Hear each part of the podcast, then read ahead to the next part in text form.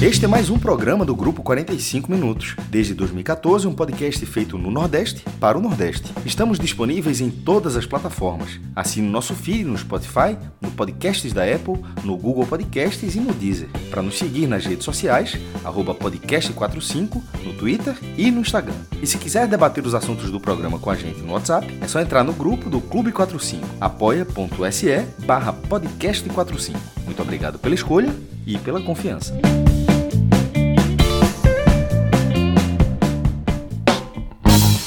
Fala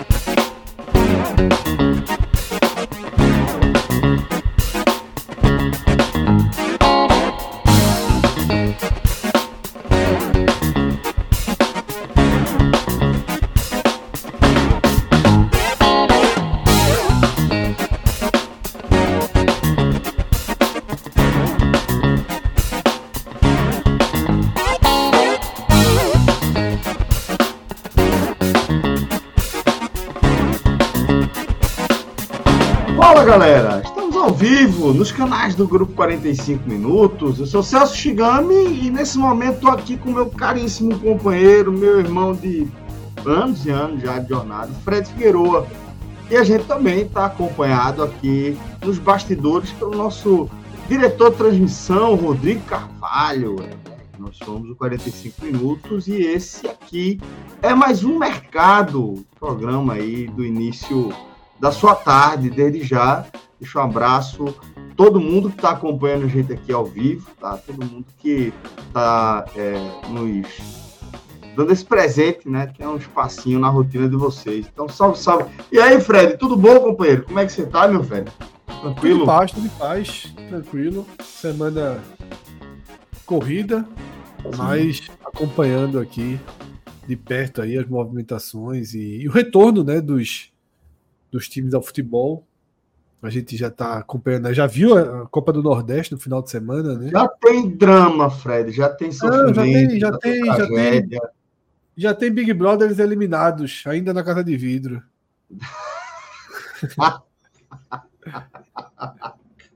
tem o ex-casa de vidro, tem o ex-Copa do Nordeste agora, né? a turma caiu ainda na casa de vidro aí, mas. Ai, porra, porra. É isso, né? As, as, as, é. As coisas começam, né? De trás para frente, né? Irreversível aí. Começa com decisão a temporada. Já deixou a gente bastante ligado, né? Então vai ser uma temporada que eu acho que a gente vai viver ela intensamente e inclusive esse programa tem nos ajudado a, a, a cumprir esse compromisso aí, né, Fred?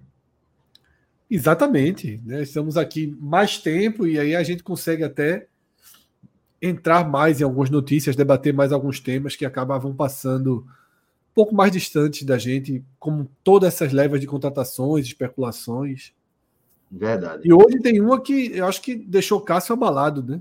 É, imagino que Cássio deve ter. É... Cássio, é assim, porque agora a gente já está aqui com o Thiago Minhoca também, na grata companhia Thiago Minhoca, e é, há pouco mas falou, ó, fora do mercado hoje. Né? Parece que o cara, o cara né, tá, tá, se aposentou. Tô fora do mercado. Tô fora do mercado hoje.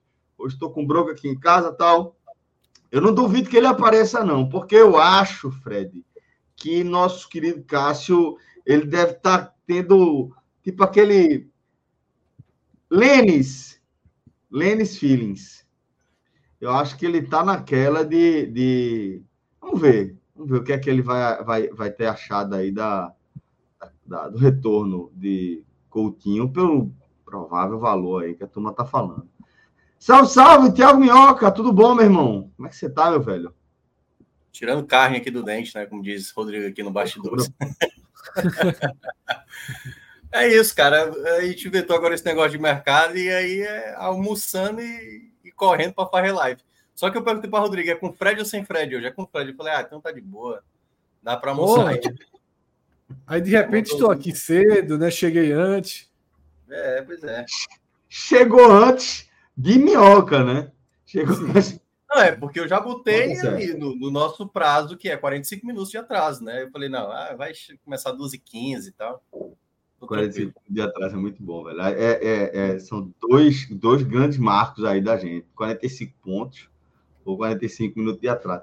Mas é isso, galera. A gente tá com a pauta recheada hoje, já tem bastante gente aqui na nossa, na nossa, é, no nosso chat. Então vou pedir para Rodrigão, agora que a gente está com o time completo, chamar a vinheta de novo para a gente abrir oficialmente o mercado desta terça-feira. Um ótimo programa, todos e todos.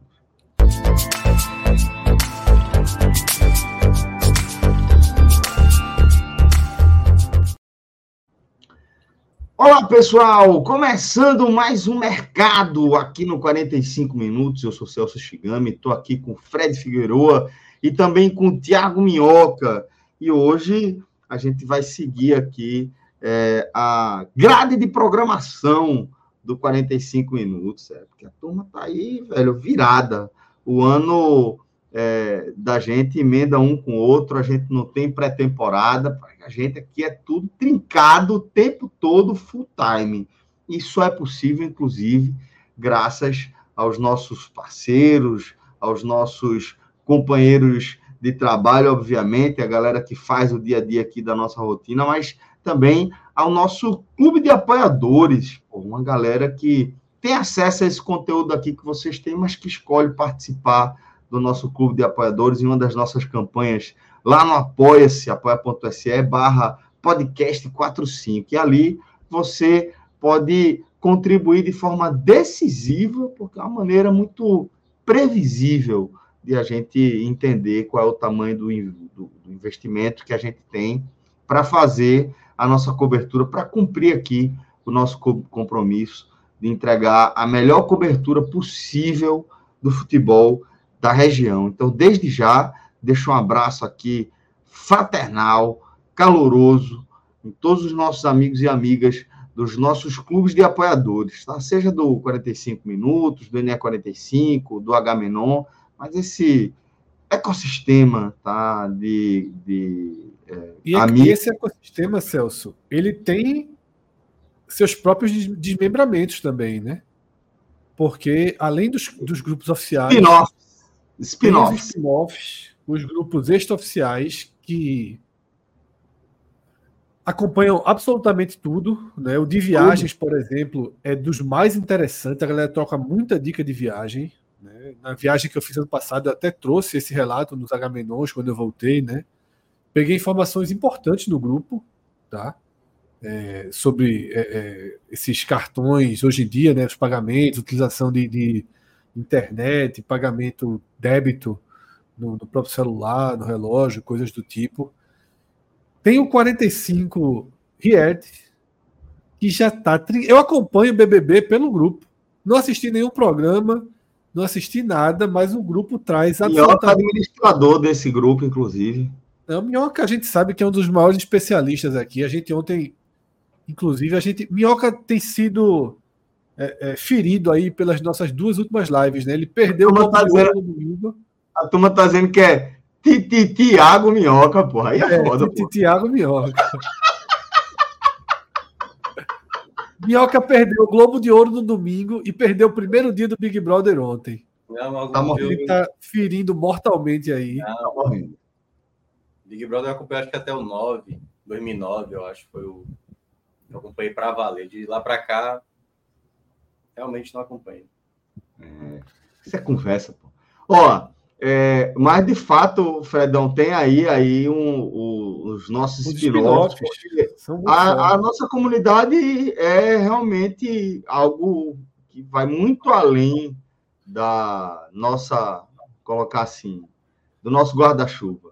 A galera saiu debaixo aí da nossa asa faz muito tempo. Né? A gente tem uma comunidade, um núcleo central, oficial, mas o fato é que essa galera é, ela é muito mais do que simplesmente uma galera que consome o nosso conteúdo. São pessoas que têm é, um discernimento do que é um convívio saudável, tá? Dentro da medida do possível do que a gente vê das diversidades. Porque é, eu percebo que a gente está sempre sendo muito dividido em, em, bolhas, né? Nos nossos nichos, é, algoritmicamente está acontecendo. Eu acho que é muito raro você ter pontos de encontro saudáveis como que a gente tem dentro dos ambientes ali dos nossos grupos, tá? Porque é, mesmo tendo, sei lá, um, uma galera que tem uma, uma visão, uma predominância de uma visão que talvez seja um pouco mais parecida com a nossa visão mesmo, que por si só já é plural. Se eu, Fred e Cássio começarmos a debater aqui é, sobre, sobre política, pô, a gente começa a brigar em cinco minutos. Então, se nessa essência plural, também é plural é, nos demais, nas demais camadas aí dessa nossa comunidade, e é algo que, que é, apesar de de vez em quando ter um arranca-rabo, né, eu acho que dentro da medida do que a gente vê é, socialmente, é, irmão, ali é, é, um monastério, pô. Aquilo ali é, é, um lugar, é um lugar onde as pessoas estão muito mais é, é, comemorando as, as convergências do que as divergências. Mas está sempre dando aquela alfinetada saudável de quinta série para manter a turma ligada, né? Totalmente, totalmente. Então é e isso. é bom que algumas a gente traz para cá também. É de uma, vez em quando é uma, é uma ligação em duas em duas vias, né? Sem dúvida, sem dúvida. Já Mas é isso. Viu, Celso? Já temos alguns superchats aqui para abrir o nosso programa. Vou pedir para o Rodrigo Carvalho trazer na ordem que for aparecendo e a gente vai começando a falar. É... João, já mandando aqui a doação. Sobe ou vai ter que vender as quadras de Fred? Vai ser nesse nível mesmo. Veja, a turma está dizendo que Marcelo Paz já arrendou ali o beat tênis do esporte, viu? Qualquer bronca aí, o Fortaleza já vai arrendar ali a, o beat tênis. A turma não fala que o Fortaleza não tem estádio? Ah, falta estádio. Tá comendo pela beirada. É, tá indo pela beirada. Já tem três quadras de beat tênis. E o bom é que você já ganha também um eletricista, né? Logo de cara, qualquer problema técnico. Já! É, já, exatamente. Já, já, vem com, já vem com quadro de energia junto. Inclusive, Isso. o Sport está fazendo uma reforma elétrica na ilha, talvez tenha tido consultoria. Certamente, certamente. Aqui, ó, eu estou dizendo que ele não vai resistir, mas vai acabar participando. Ginásio Marcelo Paz, antigo Marcelino Lopes, o ginásio do futsal do esporte. Ginásio é. Marcelo Paz, é isso. É o maior dos, dos ginásios, né? Acho que o esporte tem cinco ginásios. O maior ginásio é o, é o, é o, o atual Marcelo Paz, né? É maior? O Marcelo o maior, Paz. É Marcelo Paz, é o Marcelo Paz, é o maior. Está tá na, na, transição. No momento ele está sendo chamado de Marcelino Paz. É, Marcelino aí, daqui, aí daqui a três anos ele vira Marcelo Paz. Tem essa transição aí do name rights. Né? É, mas a gente vai, a gente vai, vai passar aí por, por todos esses temas. Aquele, aquela quadra, aquele ginásio da que, onde funciona a quadra de basquete não é maior, não, Fred? Que o Marcelino? É não, é não, é não, é não. O Marcelino é maior. É, o Marcelo tem quadra dos dois, tem arquibancada dos dois lados, né? Tem arquibancada dos dois lados, é maior, é maior. É o principal ginásio do clube. Muito bem. Maestro, dia desse eu disse que o esporte não tinha condições de comprar um jogador por 5 milhões. Aí o esporte vai e diz: me aguarde. Me aguarde. Fez em dólares. Mas na conversão é isso aí.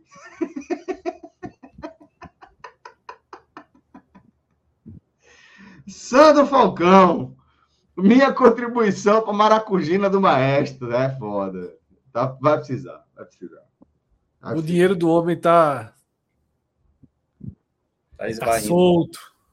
Agora, é. Guga Love, Guga Love, Guga Love alertou bem, viu? Não sai um superchatzinho de Cássio, viu? Sai não, sai não. É isso. O croupier, o croupier aí não joga uma ficha na, na, na roleta, não, meu amigo. O Celso joga. Celso é o croupier que de vez em quando joga, joga moeda na rua. Eu jogo. Ai, que resenha. Vamos lá. É, seguindo aí com, com o nosso superchat, Aquiles Reis. Aguardando o remix Tecnobrega. O super time da ilha hoje vai jogar.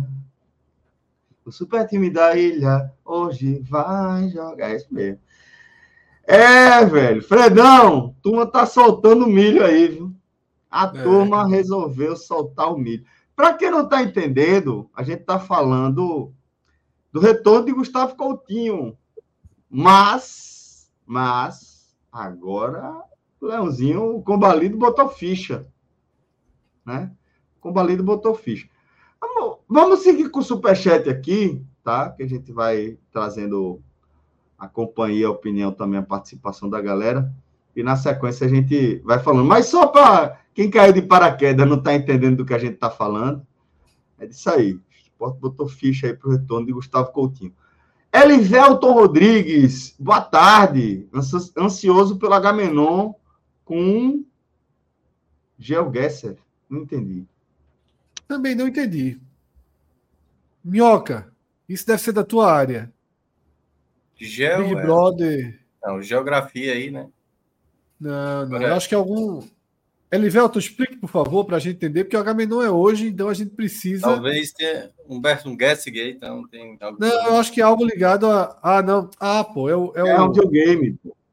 É aquele app, pô. É o jogo que a gente prometeu. É verdade. Ah. Toda vez a gente esquece, pô, esse jogo dos mapas e cidades. Verdade. Porra, vai rolar, vai rolar, vai rolar. Boa. Tô fodido é aí. Porque ele falou Agamenon, mas é o Fire Games, né? Que vai ser o Fire Games com o GeoGuessr. Querem me derrubar.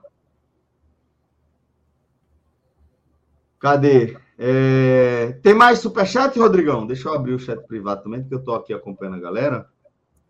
Pronto, podemos seguir. Nosso diretor já autorizou. A biruta já está apontando para o lado certo e a gente pode alçar voo.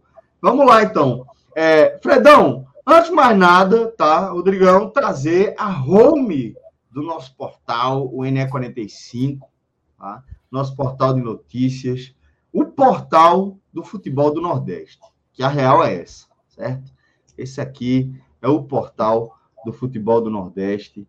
E um destaque: o esporte encaminhando a contratação de Gustavo Coutinho, jogou no esporte em 2022, estava no Atlético Goianiense e agora está de volta à ilha. Fred, vamos ao factual primeiro. Vamos, o que é que a gente tem já de, de oficioso, de oficial, e depois a gente entra nas nossas análises. Celso, é, quem acompanha a gente aqui regularmente, seja no mercado, seja no, nos programas da noite, vai lembrar que eu disse que.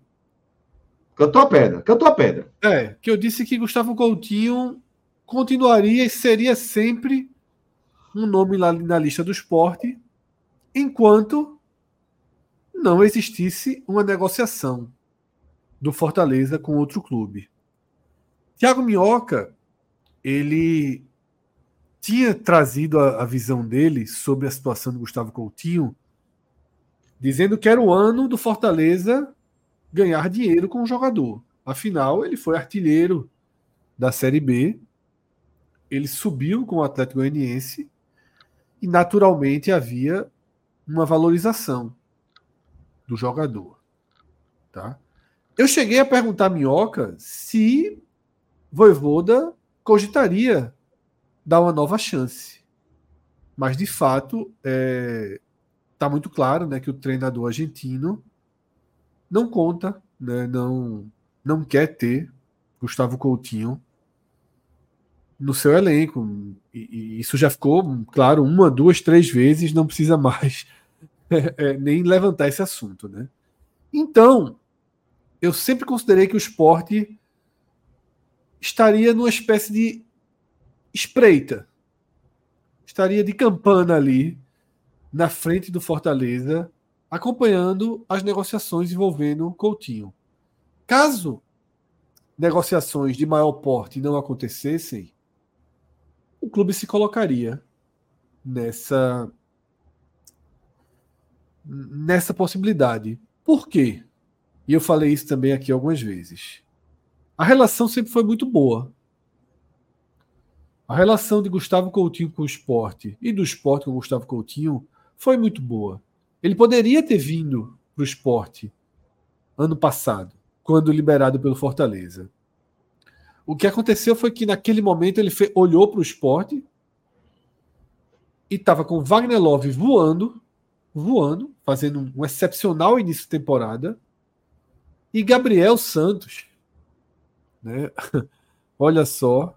Iludindo a turma ali, iludindo a turma ali. Nas primeiras partidas do ano e estava valorizado na, na visão de Anderson e até na visão de parte da torcida naquele momento. Então, Coutinho olhou o esporte e disse: Veja só, e para um clube onde tem um titular absoluto e eu vou ter dificuldade até de ganhar a posição de reserva, vou ter que. Gabriel vai ter chance, vai ter que perder a chance para eu começar a ser acionado. Eu vou comprometer todo o meu começo de temporada. E comprometer no começo de temporada pode comprometer toda a temporada. Então, Coutinho acertadamente optou por não vir para o esporte ano passado e ir para o Atlético Goianiense. Agora, a possibilidade ela é reaberta. Em relação a detalhes da negociação, eu vou seguir, Celso, um padrão que o próprio Cássio escreveu né, no, no, nosso grupo lá, conversando mais cedo sobre esse nome. Ele falou o seguinte: esperar o Fortaleza. Né? É esperar o Fortaleza. Porque o esporte não vai detalhar a negociação e o Fortaleza vai. Então, quando o Fortaleza for. Quando o Fortaleza for divulgar os detalhes, assim como fez com o Romarinho, assim como o Fortaleza faz. Fortaleza é um clube que tem transparência nas suas negociações. Quando Fortaleza fizer, a gente vai medir o peso do investimento do esporte. Me parece claro, me parece claro que houve investimento. Tá? Me, me parece claro que existe sim um valor injetado para trazer o jogador, porque é assim que, fu que funciona o mercado hoje. Tá? É assim que funciona o mercado. E o mercado está inflacionado. Uhum. Esse próprio dinheiro que o esporte está utilizando para trazer esses jogadores, parte do adiantamento da liga, esse dinheiro, ele é, não é só o esporte que tem. Então, obviamente, o mercado está sendo inflacionado e por outros agentes. Entrou, entrou capital, entrou isso. dinheiro no mercado e a galera, isso naturalmente é a lei da oferta e da demanda. Celso, é o mesmo mercado, é o mesmo mercado que o Bahia paga 25 milhões no volante. Que não é assim. O grande nome do país na posição, não. O Bahia pagou 25 milhões ali, Jean Lucas, que é um jogador, um bom volante, jovem e tal. Esses 25 milhões dele vão numa escala proporcional sendo reduzida e gera essa obrigação do esporte pagar 2 milhões em Thiago Couto. Goleiro que foi titular do Juventude, goleiro jovem, pertencia ao São Paulo, e o esporte foi lá e trouxe pagando 2 milhões. E no dia que foi anunciada essa negociação, a gente estava aqui no programa e eu abri um tweet de André Hernan, né, repórter é, que foi do Grupo Globo, né? Não, não, não é mais, acho que está na TV Casé atualmente, ou pelo menos faz algumas coberturas na, na TV Casé. E nos comentários dele, estava lá a torcida de São Paulo achando que o São Paulo doou o jogador ao esporte. Porque o esporte pagou 2 milhões. É. Doou, era a revolta da torcida de São Paulo, era absurda. Como é que entrega um jogador promissor? Como é que entrega, meu Deus do céu, o jogador. O goleiro podia render muito mais, está doando o goleiro. A torcida de São Paulo estava revoltada com o fato de estar tá liberando Thiago Couto por 1 milhão e 900 mil. Virou e a torcida do esporte estava revoltada pelo fato do esporte estar pagando 1 milhão e 900 mil num goleiro que talvez nem seja titular. Tá? Então, Celso, dentro desse contexto, se o esporte tiver pago 1 milhão de dólares ou 5 milhões de reais em Gustavo Coutinho, tá ótimo. Que Cássio não discute. Que Cássio. Meu amigo, meu amigo, eu vou até ficar olhando aqui pro chat. Eu parei de olhar para Fred, agora eu vou olhar só pro chat aqui. Vá, continue. Vá. É um jogador, Celso, que pode entregar dentro de campo que pode trazer o que o esporte espera, tá? E tem um potencial de caso. Imagina se esse cara é artilheiro de novo da Série B, tá? Caso ele desenvolva, ele vai ter um valor de mercado daí para cima, tá? Ô Fred, tu lembra que uma vez, eu acho que foi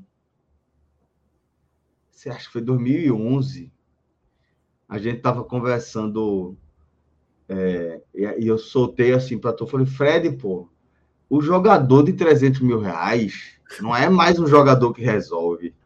Né? É, eu falei lembro assim. disso. É.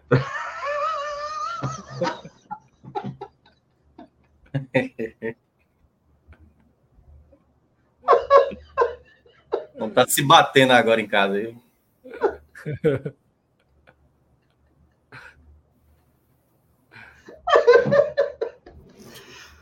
Fred Barros é foda, porra. Cássio é foda. Podia ser Fred Lacerda, né? Mas é também problema que tem outro, né? Que o pastor é gastador. Se a turma esquece, mas o pastor gastava. Puta que pariu, velho. Mas eu tenho certeza que, que Cássio concorda. Concorda ou não concorda, Rodrigo?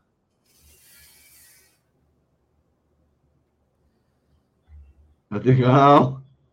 Tá concordando muito, não. Tá abrindo a pasta ainda. Tá abrindo a pasta dos Meu amigo Fred tem sempre razão. Meu...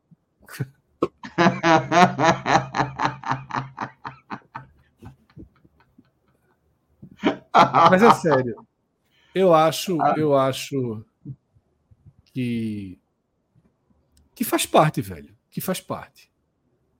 Tá? Que faz parte, assim. Não queria um centroavante de alto nível, concorda? Ele vai chegar como? Ele vai chegar de que forma? Onde é que está esse jogador de graça? Onde é que está? Quem é esse camisa 9?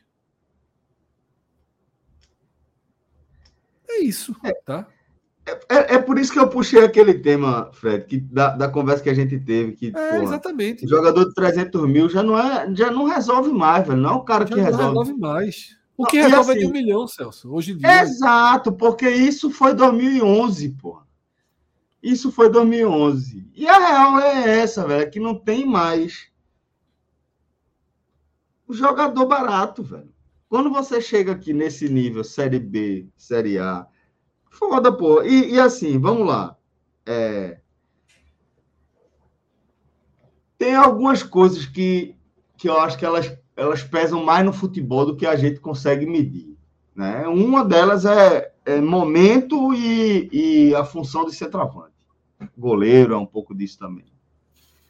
E, porra, o cara foi artilheiro da Série B. Fez uma artilharia, uma média pouco baixa, talvez, aí em relação a outros anos? Nem sei, mas o fato é que. Ficou um tempo é... fora, viu, Celso? Ficou um, um tempo fora por lesão. Isso. Exato. Ele não jogou a Série B toda, não. Ele tem poucos, poucos não, mas ele não tem o número de jogos que Wagner Love teve, por exemplo. É. Muito bem lembrado. Mas, assim, é um jogador que é, vive um momento importante. E, pô, isso no futebol eu acho foda. Principalmente para a posição de centroavante. Eu acho foda. Eu acho que o esporte precisava urgentemente de um centroavante, agora tem.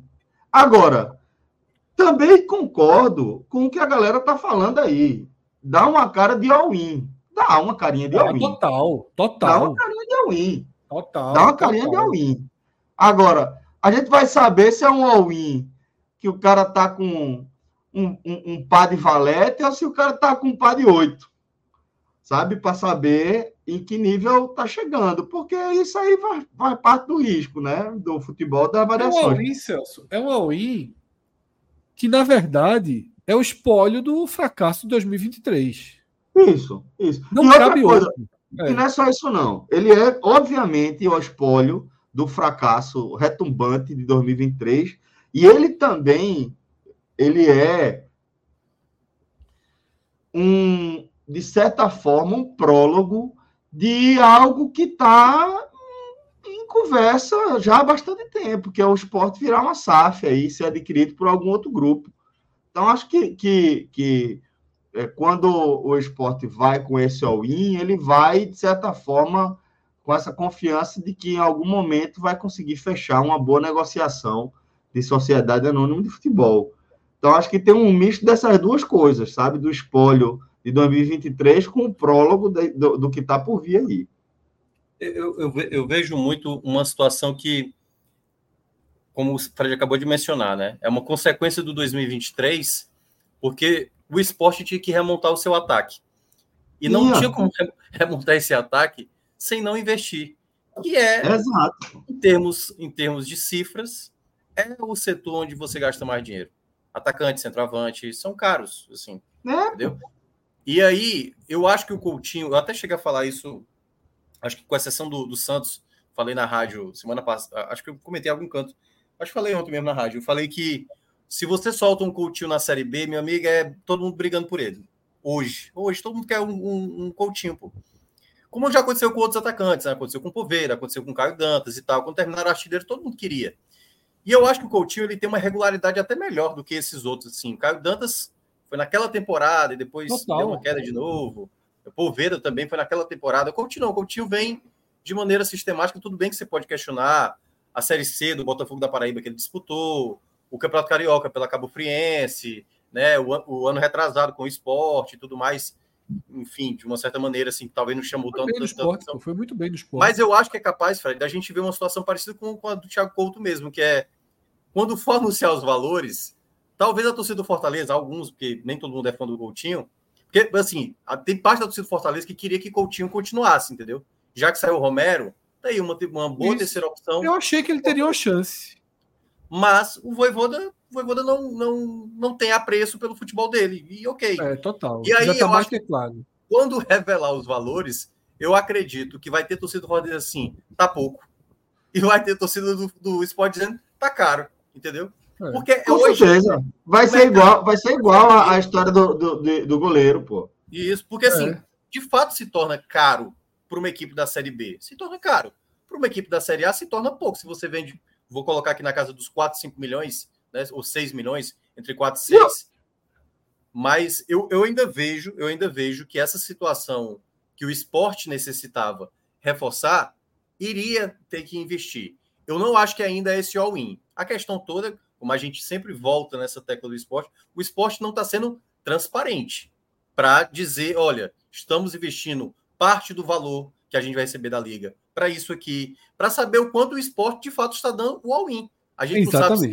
não sabe se é, 50%, 40%, 70% desse valor. Então, se está é, uma pretensão de uma SAF ser criada daqui a, a, a, um ano, até o final do ano. Então, todos esses, esse, é, essa falta de transparência gera essa insegurança, entendeu? Gera essa insegurança para saber, pô, será que o esporte está investindo tanto quando chegar no meio da temporada não vai ter dinheiro para investir, se caso seja necessário? Então, são situações que deixam a situação nebulosa para saber o quanto, né? O quanto o esporte está tá tirando muito da carne para conseguir esse acesso da maneira como está conseguindo. Porque se der errado, enfim. Né? Minhoca né? e Fred, Minhoca e Fred encerram a, as análises dele da mesma forma, né? Que é, é, a gente vai só vai conseguir fechar a nossa análise sobre essa contratação quando tiver algum número na mesa. Dificilmente vem pelo lado de esporte, possivelmente vem pelo lado de Fortaleza. E aí talvez, talvez, né, já tenha tempo suficiente para que, é, o, o que para que Gustavo Coutinho já mostre alguma coisa que impacte, inclusive, na, na forma como as pessoas vão receber esses valores. Eu lembro muito. o Fortaleza deve divulgar semana que vem, seu. Fortaleza divulga rápido, quando fechar. É, divulga é. rápido, né? É. Quando eu fechar, lembro muito de, divulga. Eu lembro muito de quando o esporte contratou Rogério, né, por empréstimo, pagou lá uma grana, e depois, quando o esporte renovou, é, com, com o Rogério, né? E chegou à conclusão que pô, o Sport fez um, um ótimo negócio no empréstimo, porque ele entregou para caralho no fim da Série A e fez um péssimo negócio na renovação. Mas são coisas que elas só é, é, ficam mais claras depois que, que é, é, os jogadores começam a mostrar alguma coisa em relação à performance. Vamos ver aqui outros superchats que a gente recebeu e eu aproveito para pedir para você depositar aqui o seu like, tá? Se inscreva no nosso canal. Às vezes, porra, é, você dá um like aí. Não, já dei meu like aí no programa da semana passada. Mas, pô, faz isso nesse também. Faz disso aí uma prática. Tá? Entrou, viu o programa, então, pô, o Celso falou aqui, vou depositar o like. Realmente faz a diferença para a gente. Se você gosta do nosso conteúdo, pô, eu não, não quero colaborar financeiramente, eu não quero é, consumir nenhum produto, nenhum anúncio que vocês fazem. Mas ainda assim eu quero contribuir, eu quero colaborar. Porra, dar o like é uma forma muito consistente de fazer isso. Tá? Então, se você Celso. puder contribuir, faça isso, por favor. A gente agradece. Fala, Fred. Antes da gente ir para o Superchat, eu queria só dar uma última, uma última passada de, de, de mão de tinta ali na, no debate da gente, que é o seguinte: sobre essa questão do dinheiro, tá? Porque algumas pessoas no chat elas falam, é, pô, se o esporte ganhou esses né, é, é, você pegou esse adiantamento, qual o problema de investir em futebol? O dinheiro tem que ser gasto para isso. É só importante deixar claro que esse dinheiro não é um bônus, tá? Esse dinheiro compromete toda a cota de televisão do esporte por 50 anos. Por 50 anos, tá? 50. O esporte, esse dinheiro, ele é a antecipação do pagamento de 20% da cota de TV do esporte por 50 anos. Você não pode pegar esse dinheiro e achar que ele é um bônus, que ele é um dinheiro extra. Eita, porra, estamos com o dinheiro ali na conta, por que não gastar? Certo? Então, é, é, tem que ter um cuidado em entender a origem desse dinheiro e o comprometimento que ele causa se o projeto der errado. Por isso que eu estou insistindo nessa história do prólogo, Fred. Porque isso. a sensação que eu tenho é que a direção do esporte está tá agindo dessa forma, assim, ó. Eu peguei essa grana agora, ela vai servir emergencialmente para o momento que eu estou vivendo por conta da catástrofe que foi a minha administração do futebol do ano passado. É isso. É. Na, na, tipo assim, para que agora dê certo. E aí eu chego numa Série A, e aí eu negocie com a SAF num valor que eu ache é, que vai ser ok e que faça com que esse adiantamento de desses 20% de cota televisão por 50 anos ele faça sentido de estar tá sendo feito agora, né? Eu acho é, que aí, Celso, por isso que eu falo de all-in. Exatamente, e aí é, é onde eu queria chegar. Então, o esporte do ano passado existia um planejamento único processo. E lacunas foram sendo deixadas pelo caminho. E a gestão de futebol do esporte, com anuência naturalmente também do presidente, achou que dava. Achou que dava para subir, que dava para seguir com essas lacunas. Achou que a posição de Juba não necessitava de um, de um, de um, de um reforço de alto peso. Que Peglo poderia resolver, mesmo que Peglo não tivesse mostrado nada para isso. Que a escassez de um goleiro seguro poderia ser equalizada, minimizada, né, com um desempenho próximo ao que o esporte teve no começo da temporada. E assim o esporte foi deixando os problemas sob o tapete. E a gente já debateu isso tantas e tantas vezes, né, tendo como principal ponto desses problemas a permanência de Anderson para além do aceitável. Na hora que o esporte não subiu, de fato é uma bomba. Um prejuízo financeiro considerável, 70 milhões aí por baixo, tá? E também, obviamente, um prejuízo político, né? Yuri Romão era um presidente que vivia uma paz política considerável e tinha um lastro razoável, porque Existe a construção da imagem de que o Uri está administrando o clube bem. Existe a construção dessa imagem. Eu não tenho nem detalhamento para saber se tal tá não está administrando bem. Mas a impressão que a gente tem de fora é que está. Concorda que assim há uma, há uma impressão geral que pode, ter pode até ser errada. Mas há de fora uma impressão geral de que os salários são pagos em dia, de que as coisas estão redondas. Claro que foi revelado que para pagar o salário ano passado houve uma antecipação do dinheiro da TV que depois foi paga possivelmente com esse dinheiro que entrou aí agora. Então as coisas não devem estar tão azeitadas assim. Mas enfim, é, a construção da imagem era essa. Com o fracasso, com o fracasso do futebol e o fracasso que teve a assinatura da gestão de futebol e carreiras saiu por conta disso, mas que também teve a assinatura do presidente, o presidente fica. O all-in das contratações parece muito claro que o esporte entra em 2024 dizendo o seguinte: meu velho, agora não dá para correr risco. Exato, agora não dá para caminhar exato. com lacunas. Até porque os nossos maiores adversários, o esporte tinha dois adversários de poder econômico equivalente. Ceará, melhor do que o esporte, e Atlético Goianiense, pior do que o esporte em capacidade de investimento ano passado. E o esporte não conseguiu subir numa Série B de concorrentes muito limitados financeiramente. E agora o esporte vem para a Série B com concorrência muito mais pesada. O Santos, o Curitiba como a SAF, o Ceará que também vai para suas cartadas, tá? Goiás e América. São seis times ali, na verdade, o Santos acima, o Curitiba um pouco acima. São times ali de realidade econômica que obriga a ter equipes desse porte. Não dá para ter lacunas no elenco. Não dá para começar e terminar o ano sem goleiro, sem ponta esquerda, com atacantes que não façam gol. Não dá para levar como foi. E isso, e isso justifica também de alguma forma o uso desse dinheiro porque também o esporte é um clube de futebol. E futebol existe risco.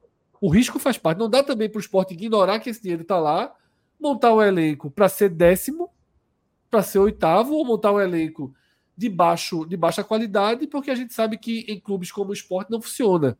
Se o esporte monta é, um elenco. Não é, também, não dá, também não dá para pensar como empresa é, de uma cadeia econômica convencional que você vai pegar esse investimento e diluir aí em 50 anos, porque você tem um mínimo de previsibilidade de mercado, que você olha para trás aí vê que, ó, há 100 anos o preço flutua aqui e tal, porque tem muito disso. Futebol tem muito da questão da liga. O risco é sempre muito mais alto, velho. sempre muito mais alto. A gente tá falando, a gente tá falando agora, ó, pô, Gustavo Coutinho foi artilheiro da Série B do ano anterior. Bicho, isso é uma chancela há quantos anos? Há quantos isso. anos não, vai jogar, vida, vai jogar 10 anos. Vai jogar, oh. vai jogar a vida toda. Não, já até, imagina, toda. até imaginando, vamos pegar o pior cenário possível. O Coutinho não, não joga bem esse ano, ainda é um jogador jovem, e acho que até com o mercado internacional, que era o que o Fortaleza estava até isso, imaginando. Porque, assim, eu até vi o André Almeida, né? É, colocou isso, que é jornalista daqui, que clubes da Rússia e da Bélgica estavam interessados nele. Não acho que uma temporada ruim vai fazer o Coutinho desvalorizar não, tanto, entendeu? Isso não vai. vai. E aí Agora, é, assim, é onde eu. É. Por exemplo, Romarinho, Romarinho já é um risco maior. Romarinho era onde é um eu ia chegar. É. Era onde eu ia chegar, meu. Que minha conclusão era isso. Então, assim, o esporte vai ter sim que gastar um pouco desse dinheiro com o jogador. É claro que vai ter. Porque é, é a única forma que o esporte tem de ficar próximo do Curitiba, do Ceará, do América, do Goiás, de brigar pelas primeiras posições. O esporte precisa subir. Tá? O esporte precisa subir. O esporte precisa da torcida, o esporte precisa de mobilização, o esporte precisa ser competitivo, o esporte não pode começar o ano frustrando expectativas, perdendo o título estadual, não pode ter a torcida contra. Então, o esporte está colocando um dinheiro para a roleta, para a roleta do futebol. Tá? Uma, uma, um dinheiro em que o esporte aposta em si mesmo, aposta no seu acesso. Se o acesso não vir, possivelmente vai ter que pegar um outro tanto desse dinheiro, se tiver sobrado, e colocar de novo ano que vem. Até que venha o acesso e tente pagar a conta, tá? Mas é isso. Não é, não é uma, uma administração espetacular. Não é uma administração que você diz, porra, está fazendo tudo certo. Mas também não dá para ser purista e dizer, ó, esse dinheiro aí vamos deixar aos pouquinhos. Isso. Agora, e é, é onde o Minhoca estava. Não é cadeia econômica padrão, não é. Pô, é, é, futebol, é onde Minhoca estava. Se o esporte sobe e as coisas dão certo, Thiago Couto pode valer muito mais do que os 2 milhões que o esporte pagou. E Gustavo Coutinho pode valer mais do que os 5 milhões eventuais, né, não são confirmados, que o esporte pode vir a pagar. São jogadores... Hoje em dia é muito fácil valorizar um jogador. A gente estava aqui debatendo ontem, Celso, no, no Raiz. Claro que foi uma fake, assim, que a torcida do Vitória, alguns torcedores do Vitória caem, mas é, o Vitória pagou um milhão e pouquinho por Dudu. Né? Volante que trouxe do Volta Redonda, passe estipulado. Em novembro, o Vitória pagou um milhão em Dudu. Há, há um, um, boato, óbvio que não é verdade, que recusou 20 milhões dele. É claro que ele não vale 20 milhões. Ah, mas ele vale 8. Ele vale 6. Certo? Sim, sim. Da noite para o dia. Sim. Dudu não, não foi um espetacular volante, não. Não saltou aos olhos, não. Não fez, caralho, que jogador. Ele foi bem, foi muito bem. Só. E ele teve uma valorização aí de 6, 7, 8 vezes seu valor.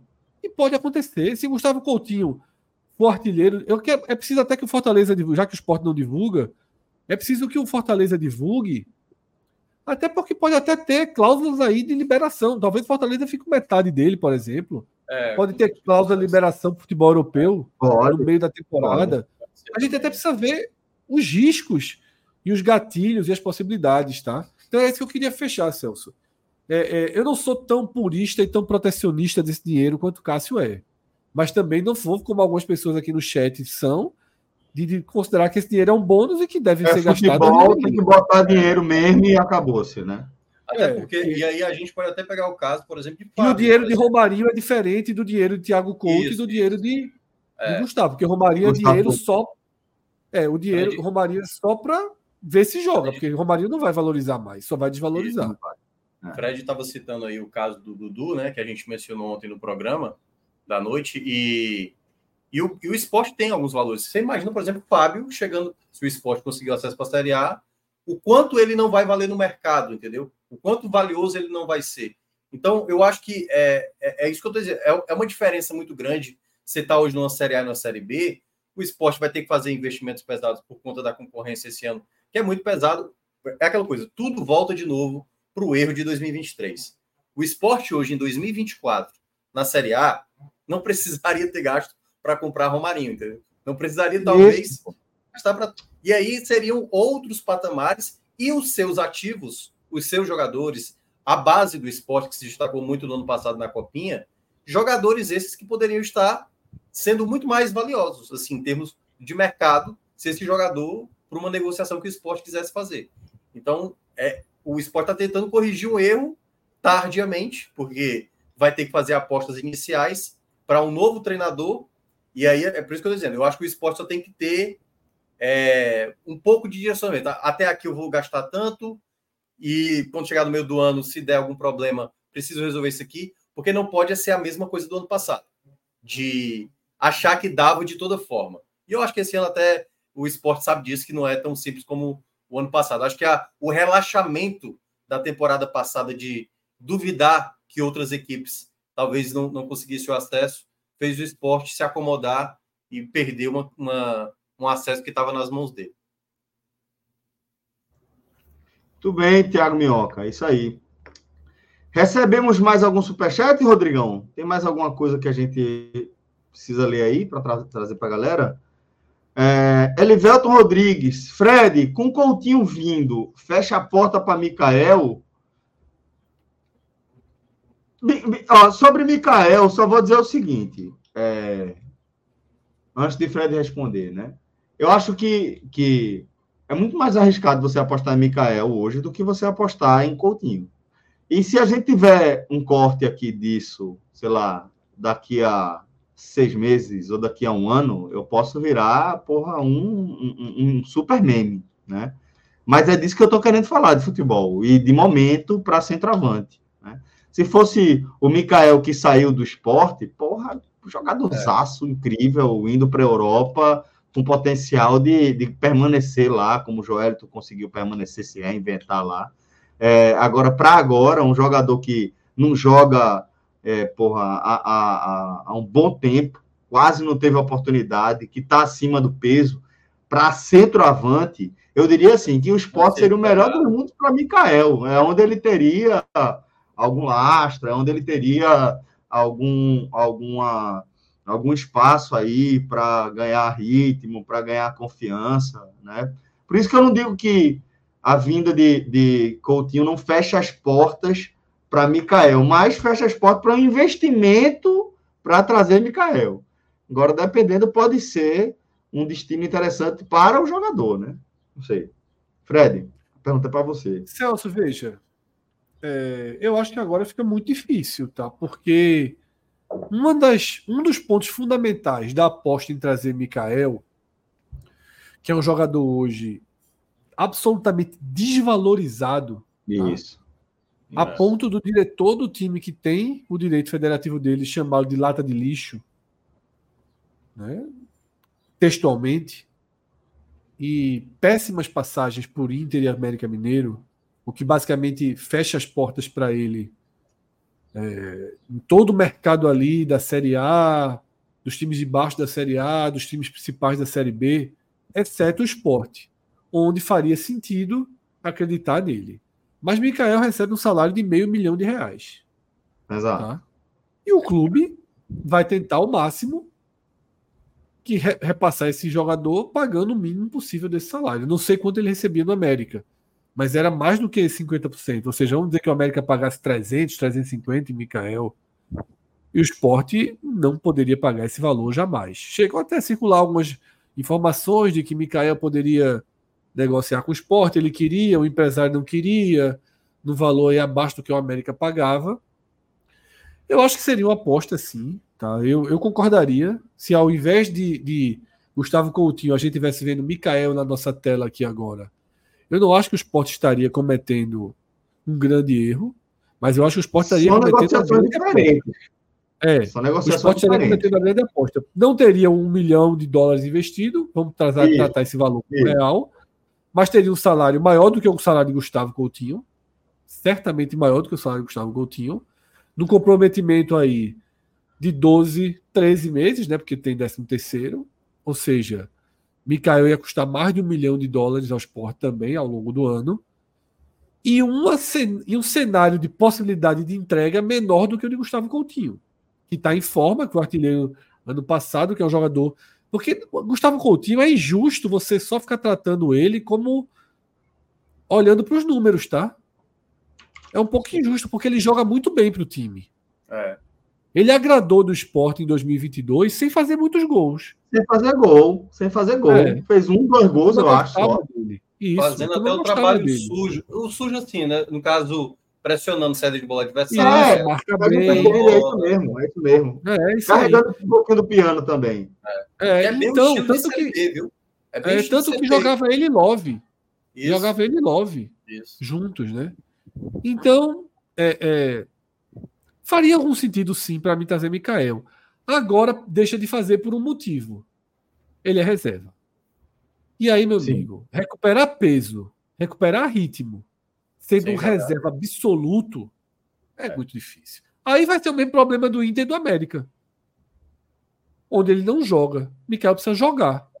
Tá? Eu agora acho que Mikael vai acabar indo para uma equipe é, é, realmente assim, bem menos, bem menos assim. Tá? De CRB seria o melhor dos cenários para ele agora. E do CRB para baixo ali, para pegar um time tipo Mirassol, desse estilo do futebol paulista, para ver se ele tem uma retomada lá.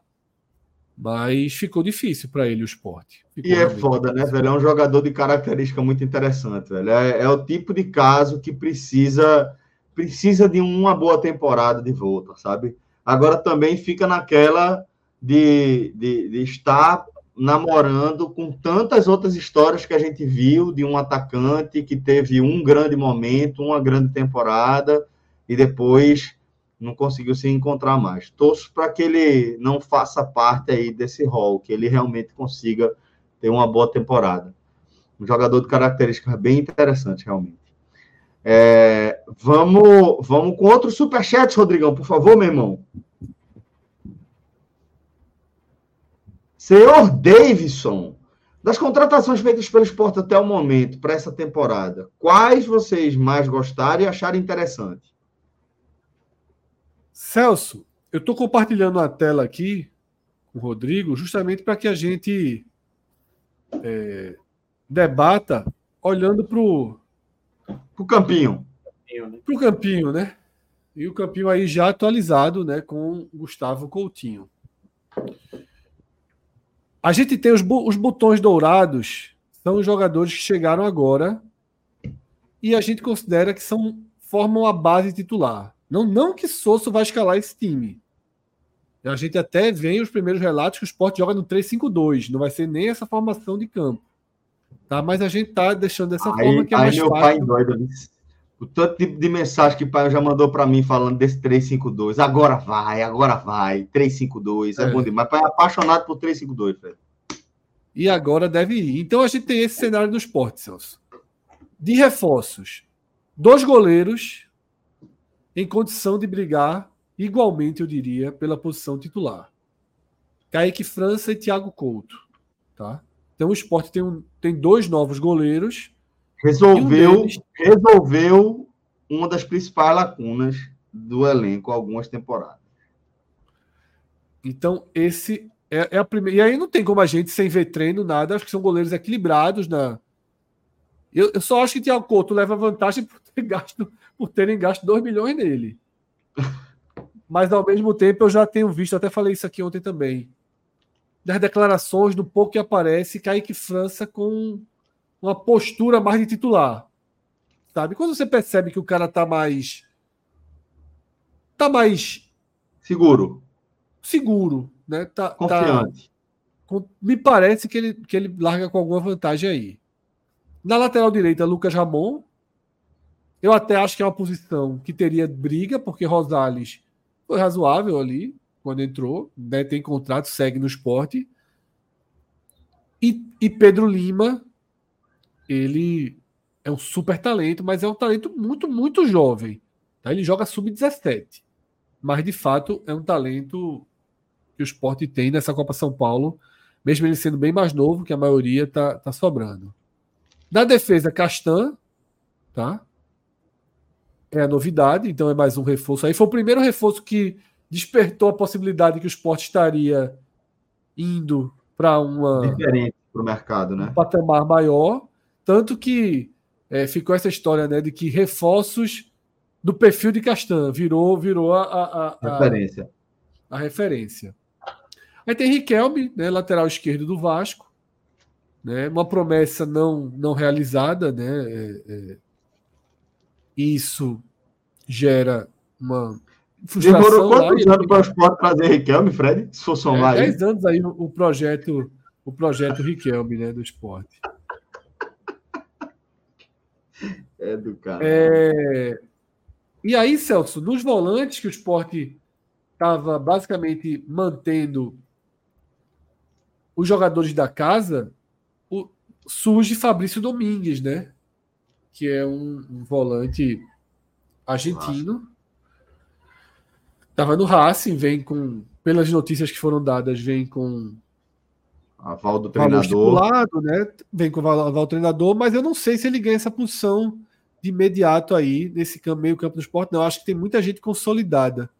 Inclusive, lendo os relatos do treinamento, e aí é o problema de ter renovado com o Fabinho, que para mim, de tudo que a direção do esporte fez até agora, o que eu mais sou contra foi a renovação de Fabinho. É que Fabinho é aquele cara de treino, de cabeça de, de, de, de treinador que fica ali e já tá, já tá treinando com ele.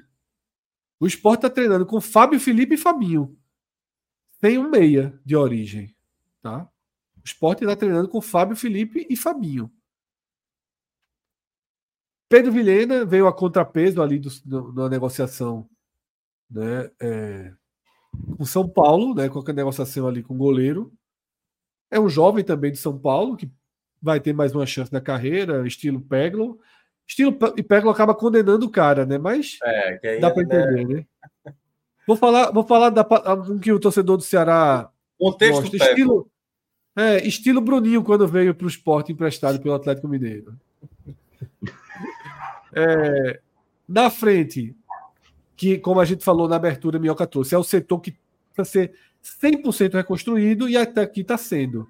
São cinco novos atacantes contratados: Pablo Diego e Zé Roberto, agora mais claramente na condição de reservas, Romarinho, Gustavo Coutinho e Arthur Caíque.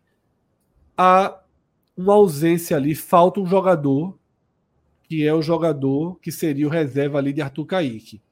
Porém, se o time jogar com 3-5-2, nem precisa. Eu, eu nem acho que vai ser tão necessário trazer esse jogador, porque já são cinco atacantes, só dois estão jogando. Isso. Tá? E só dois estão jogando. Esse é o desenho do esporte. E aí a pergunta era o que a gente gostou, o que a gente não gostou, né? Foi, essa, foi esse o superchat. Né? Eu passei aqui a limpo. É, o que a gente mais gostou. Qual foi o que mais gostou é. das contratações? Certo. O que eu mais gostei da contratação, das contratações, foi agora Gustavo Coutinho, tá? Castan, achei que foi um bom nome. Pô, foi, foi titular da defesa menos vazada da Série A no passado. Acho que Arthur Kaique também foi um, um bom nome pensado. E Romarinho eu gosto do nome, mas não gosto da forma com que veio. Eu acho que era um jogador que faria todo sentido se o Sport tivesse vindo para pagar o salário, mas sem deixar um valor com Fortaleza. Tá? Acho que pela idade dele, o modelo da negociação eu não gostei tanto. E o que eu não gostei. Mas, mas eu vou te falar, o jogador do esporte gosta muito, muito do estilo de jogador como o Romarinho.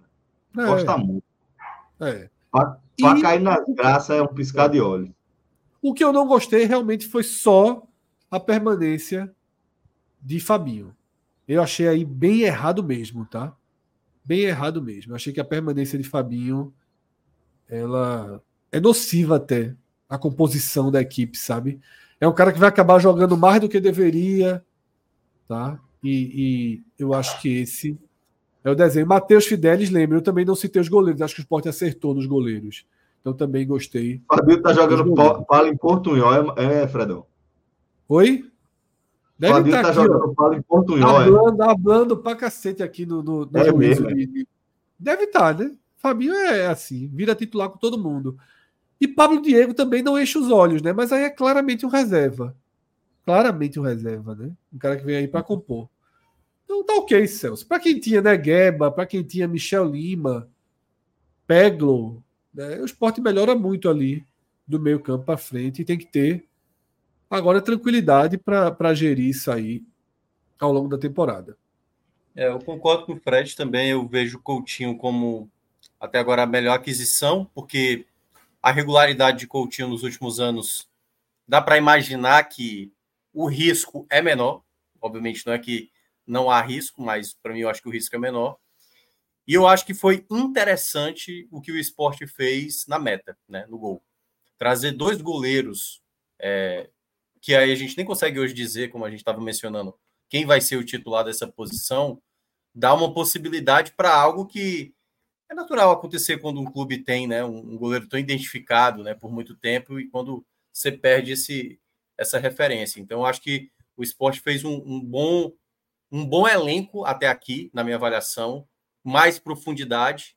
E como a gente citou também na live de ontem, precisa Sousso realmente dar oportunidades. Observar, ver formações, saber se o 352 funciona, se não, já já tentar ir partir para uma próxima, a depender do contexto que se encaixe ou não se encaixe determinados atletas. Mas o que eu vejo esse ano é um esporte sem tantas é, distâncias de um titular para reserva, assim, tão, tão grande como era o ano passado. Né? Claro que alguns nomes poderiam ter ficado titulares, né? E Anderson não, não quis, mas eu, eu vejo mais similaridade. Não é uma, uma coisa tão acentuada quando você perdia, por exemplo, no caso, quando né, saiu exatamente o, o, Meu Deus do céu, o ala esquerdo, pô. Juba, Bahia, Juba. Juba, Juba, Juba, né? E aí Juba. Você, você não tinha noção nenhuma de quem ia jogar por ali, né?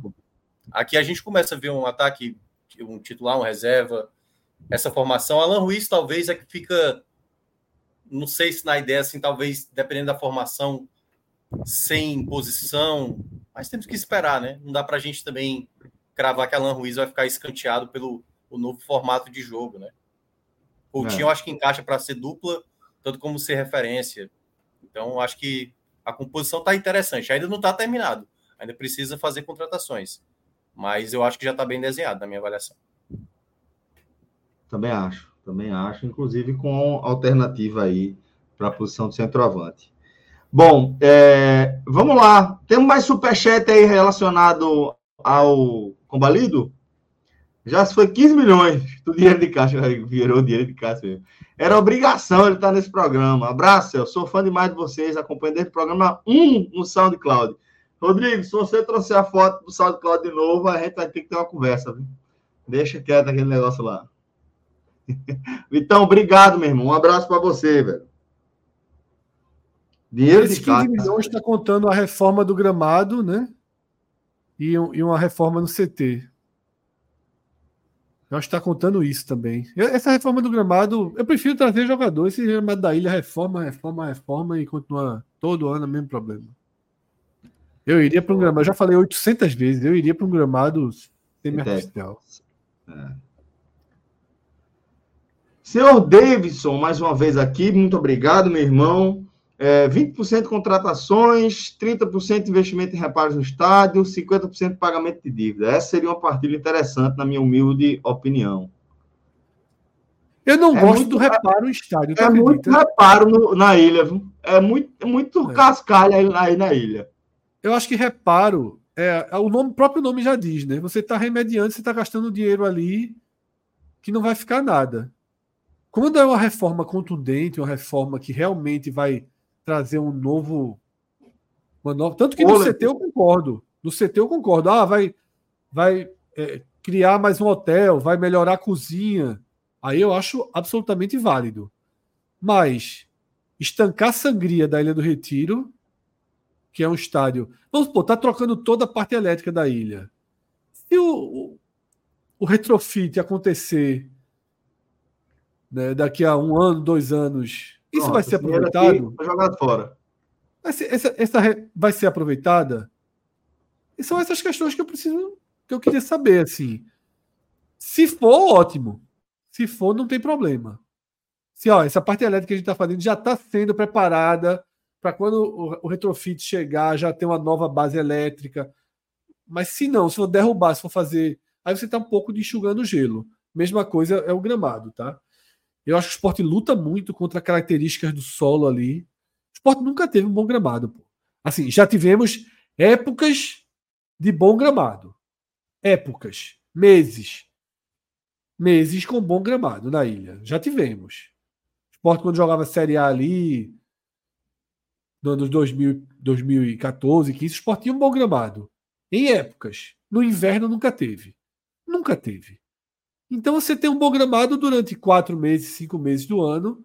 A outra parte ele está ou alagado ou corrigindo os problemas pós pós danos causados por chuva, por maré alta e coisas do tipo, né? Mas enfim, vamos ver onde onde onde vai chegar essa essa reforma, tá? E o Sport deve, deve usar esse ano, né? Acho muito difícil, tá? Pelo ritmo, não sei em que momento da temporada o Sport poderia voltar para casa. Que é importante na Série B, bem importante na Série B jogar na ilha. Não. Elivelto, mais uma vez. Sabino saindo, o esporte precisaria trazer alguém? Sim. Sim. Sabino deve sair, né? Eu, eu acho que sim. Até porque o treinador sinaliza jogar com três zagueiros. Três zagueiros aí sim. sim. Tá? Mas vamos ver a evolução né, de, de, como começa o ano, de como Enzo, Rian, de como os, os meninos vão, vão se portando também, né? Enfim, mas eu acho que vem zagueiro. Sinceramente, eu acho que ainda vem zagueiro. E acho que vem zagueiro gringo. Victor Montes Fred, Mikael seria uma alternativa mais válida ainda que arriscada? Minhoca? É. é, já comentamos. E aí, Minhoca, estilo de jogo de Lucero, de Lucero é similar ao de Coutinho? Não. E eu tô falando, obviamente, estilo de jogo, né? Ou não é nem a qualidade. O estilo de jogo de Lucero é realmente é homem de área. Coutinho ainda consegue se movimentar mais, cair pelos lados. É, Lucero, Lucero até faz isso, mas não é bem uma uma qualidade que ele tem, assim, de sair mais da área, preparar uma jogada. Ele realmente é homem de área, assim. É, o Lucero é muito letal, assim, como, como centroavante. No ator fez a quantidade de gols que fez na temporada passada. Muito bem. Guga Pessoas, aí, pô, companheiro de mais de uma década acompanhando a gente aí, que agora também entrou no nosso Clube 45. Tá dizendo, ó, minha deixou sugestão um texto, do e deixou programa... Um texto, deixou um texto é. espetacular lá, né? Carta 45. Já vai abrir aí o carta lá, inclusive. Não é isso? Já está dizendo para a gente fazer um programa de, de leitura de testemunho, abrindo com o dele mesmo, que realmente mexeu com a turma nesse fim de semana. Guga, que está com a gente junto desde o começo e que agora também faz parte do Clube 45. Mas, Guga, ensina a turma aí. É só apontar, é só apontar aí para o nosso QR Code. Ah, não, não tem QR Code, não. Mas é apoia.se barra podcast 45. E é um bom nome, viu, para concorrer aqui com o mercado. Carta 45. Carta é bom, bom nome. É uma carta. é isso. Bom, é... então vamos. Daqui a pouco a gente vai falar também do pacotão de reforços da equipe do Mozão, Ceará. Também fez anúncio aí de reforços. É, antes de a gente de a gente entrar aí, vou pedir para Rodrigão trazer aqui para a nossa tela, tá? O nosso clique esportivo. Fred, conhece essa figura aí, companheiro? Está no destaque do nosso clique esportivo? Respeito demais. Respeito demais. O homem, o homem do neoprene, tá? De neoprene, pô. Ah, tá. Veja, mais novo que o capitão dele. Em melhor mais forma novo. que o capitão. Quando chegou na coletiva, o treinador e o capitão, tu me disse, meu irmão, quem é quem nessa porra? Quem é o treinador e quem é o capitão? O cara, meu irmão. Agora, muito, muito. Deixa eu, eu sempre trago isso, né, Celso? Eu já falei isso algumas vezes no programa. A gente assistiu durante, sei lá, uma hora. Duas, duas grandes, entrevistas. Quatro, quatro, né? Mas falando dos é. treinadores, duas é, grandes. dos treinadores. É. Zubeldia e, e, e, e Voivoda. Acabou a entrevista, a gente olhou um pro outro e disse: Porra, que diferença, velho. E tu com o Henderson. É, a gente falou, é, o que a gente falou foi exatamente isso, né? Um olhou pro outro e tu com o Henderson. É foda os caras num outro, num outro padrão de comportamento, de trato, de inteligência, de referência. Visão de jogo, exato. De visão de jogo, de visão de futebol, de visão de como lidar com os jogadores, de visão de como se relacionar com o seu clube, tamanhos dos seus clubes, a postura Histórias. de um comentando sobre o outro, tá? Foi muito boa, tá? A forma com que ele comentou do Fortaleza, respeitando, mas sem também transformar em bicho-papão. Né? Que ele também não poderia Isso. transformar o Fortaleza em bicho-papão. Isso. Né? Mas Isso. também sem alguns jornalistas equatorianos, pela é, é, mínima história internacional, né, tratando ali como um clube muito menor que a LDU, e, e ele deixou claro que não era assim. Então, é, se o São Paulo levou ou não de Voivoda, estou vendo aí na tela, que vai buscar, tentar buscar o, o treinador que derrubou o Voivoda. Foi fazer raiva. Vem não, né, Voivoda? Vem não, é, né? Tá bom, né? Vou pegar então, o cara tá que deu em tu. Vou pegar o cara que deu em tu, miserável. Mas tem, tem Aí, uma. Ala, uma, uma ala interna do São Paulo que tem receio de ser uma algo como foi o Crespo, né? Assim, o Crespo foi bem, ganhou o Paulista e tal, mas alguns contextos acabaram dificultando, assim. É o que eu falei, a gente falou ontem aqui, não foi, Celso? Sobre a, a questão, o foi anteontem. Tô lembrado. Tava eu, você e, e Cássio. Foi ontem, né?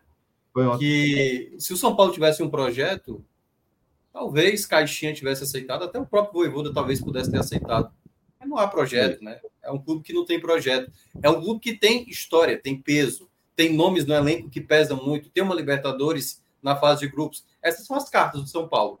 Então, eu acho que seria um excelente nome o Beldia. Sinceramente, eu acho que seria um bom nome. Mas eu acho que internamente o São Paulo é daquele modo bem antigo mesmo de analisar. Bom, eu vou te falar um negócio, velho. Vou te falar um negócio. A gente está vendo aqui a capa do Clique Esportivo, para quem está acompanhando a gente no, no formato podcast, quem não estiver acompanhando em vídeo.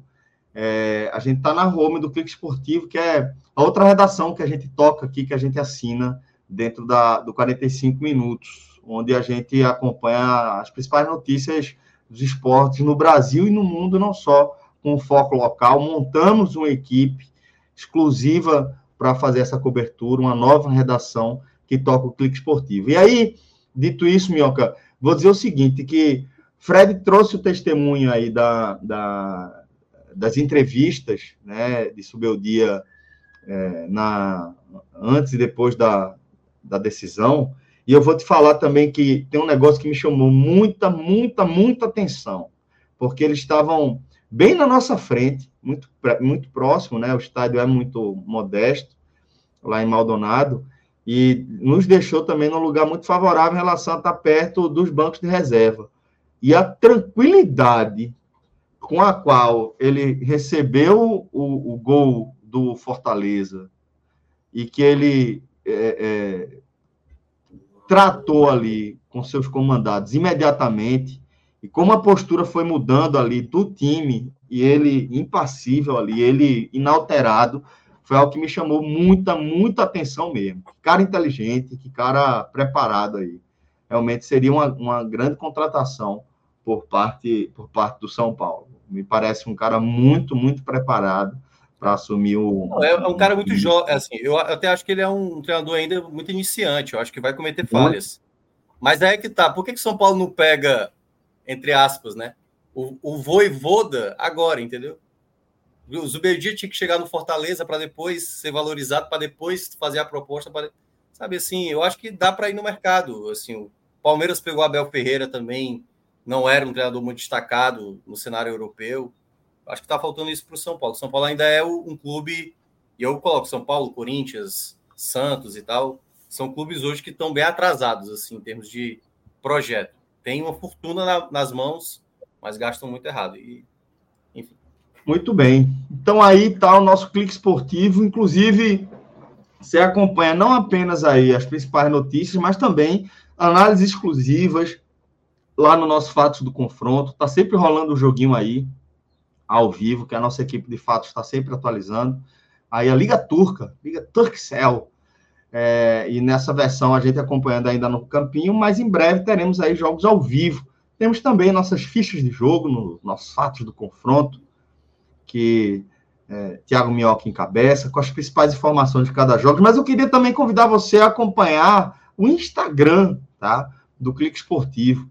A gente tem uma equipe de social medias que trabalha é, exclusivamente aí na produção desse conteúdo e trazendo todas essas informações. Olha, São Paulo anunciando a contratação de Ferreirinha, ex-grêmio. Esse pega a visão mesmo é um negócio muito interessante. Bota aí, Fabio Hermano, aí do lado, ó. Aí é o seguinte, velho, aí é um vídeo. Fala galera, na tarde de hoje tem Estoril e Porto pelas oitavas de final da Taça de Portugal, um jogo único, né, como Estoril tendo mando de campo.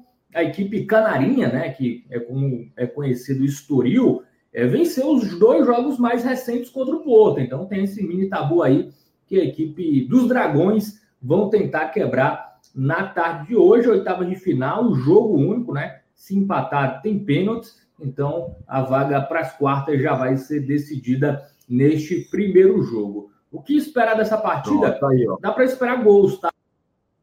É. E aí ele traz justamente ali o pega-visão, vai trazer as principais informações de cada jogo nesse formato vídeo para você se manter sempre informado, você que pô, gosta de apostar tal, a gente fala sempre que aqui você tem que ter responsabilidade, vai apostar, aposte com responsabilidade. É que mais nada, faça sua conta com o nosso código, mas quando for apostar, sempre leve em conta o seu orçamento, tá? Quanto você consegue gastar e se mantenha informado, velho. Se mantenha informado para que você tenha uma performance melhor. E aí é, é onde entra as nossas fichas de jogo, nosso pega visão, para que você tenha informações exclusivas coletadas aí por especialistas nos números e nas estatísticas, tá?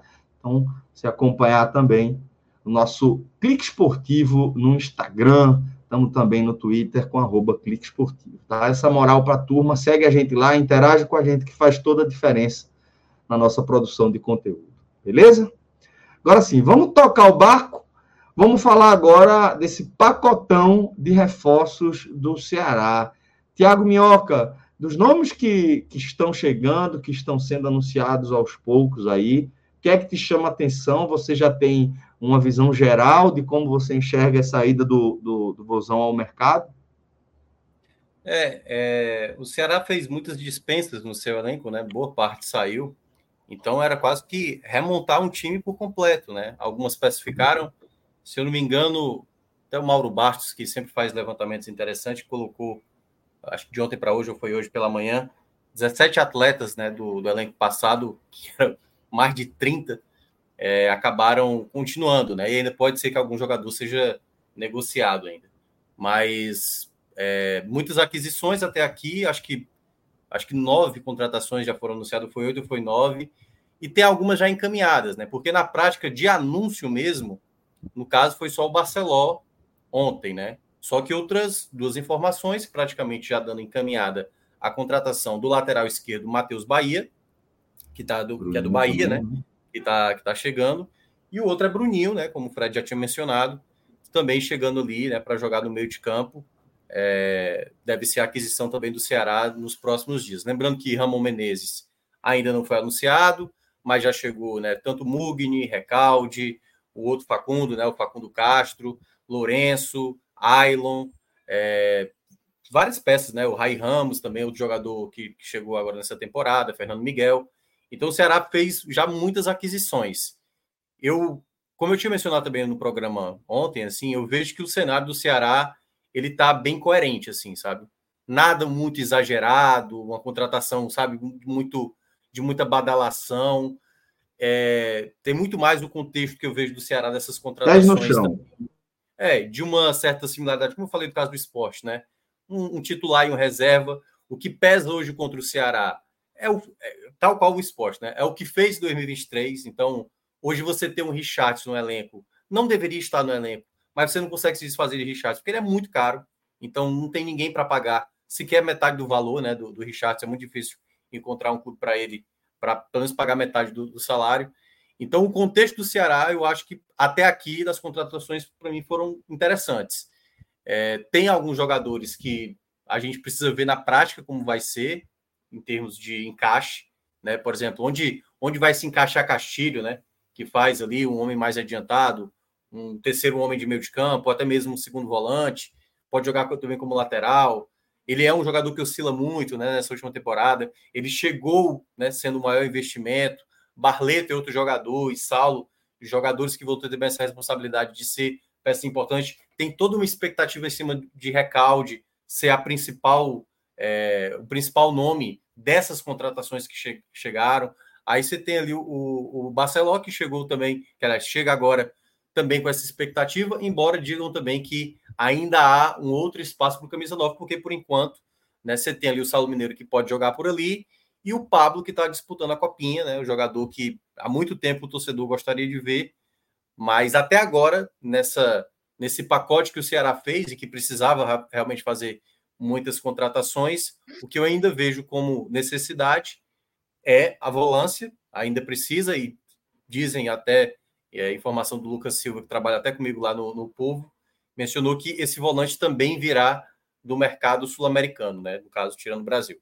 Então, deve vir de algum, não sei, Uruguai, Equador, Colômbia, não sei, mas deve vir um volante também do mercado internacional e lateral direito, né? Lateral direito também aí é uma é uma lacuna que eu vejo, também citei ontem aqui, Rai Ramos para mim é uma é uma interrogação já partindo para não acredito muito, certo?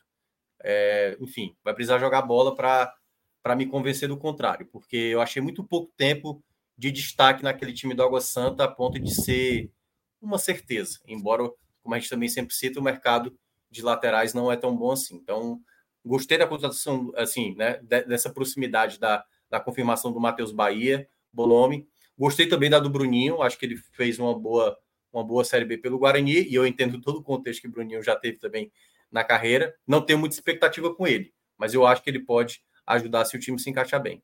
Então eu vejo que esse pacotão até aqui tá bom do, do Ceará. Não acho que que tá a desejar não. Só em algumas posições que ele precisa contratar. Fred, ano passado não tinha muitas dúvidas de que o Ceará tinha um dos principais elencos da, da Série B, é, não só em relação a valores, né, mas também em relação a, a peças, né, acabaram tendo o ano que teve, um ano, porra, muito, muito, muito abaixo. É, depois dessa movimentação e tendo em vista os novos desafios, como é que você vê esse Ceará atual? Celso, é... inclusive desde ontem, né, parte dos torcedores do Ceará ali andam chateados. Ah, porra, é, é, é, condenaram jogadores que nem conhecem, né? jogadores que não viram jogar, como é que pode?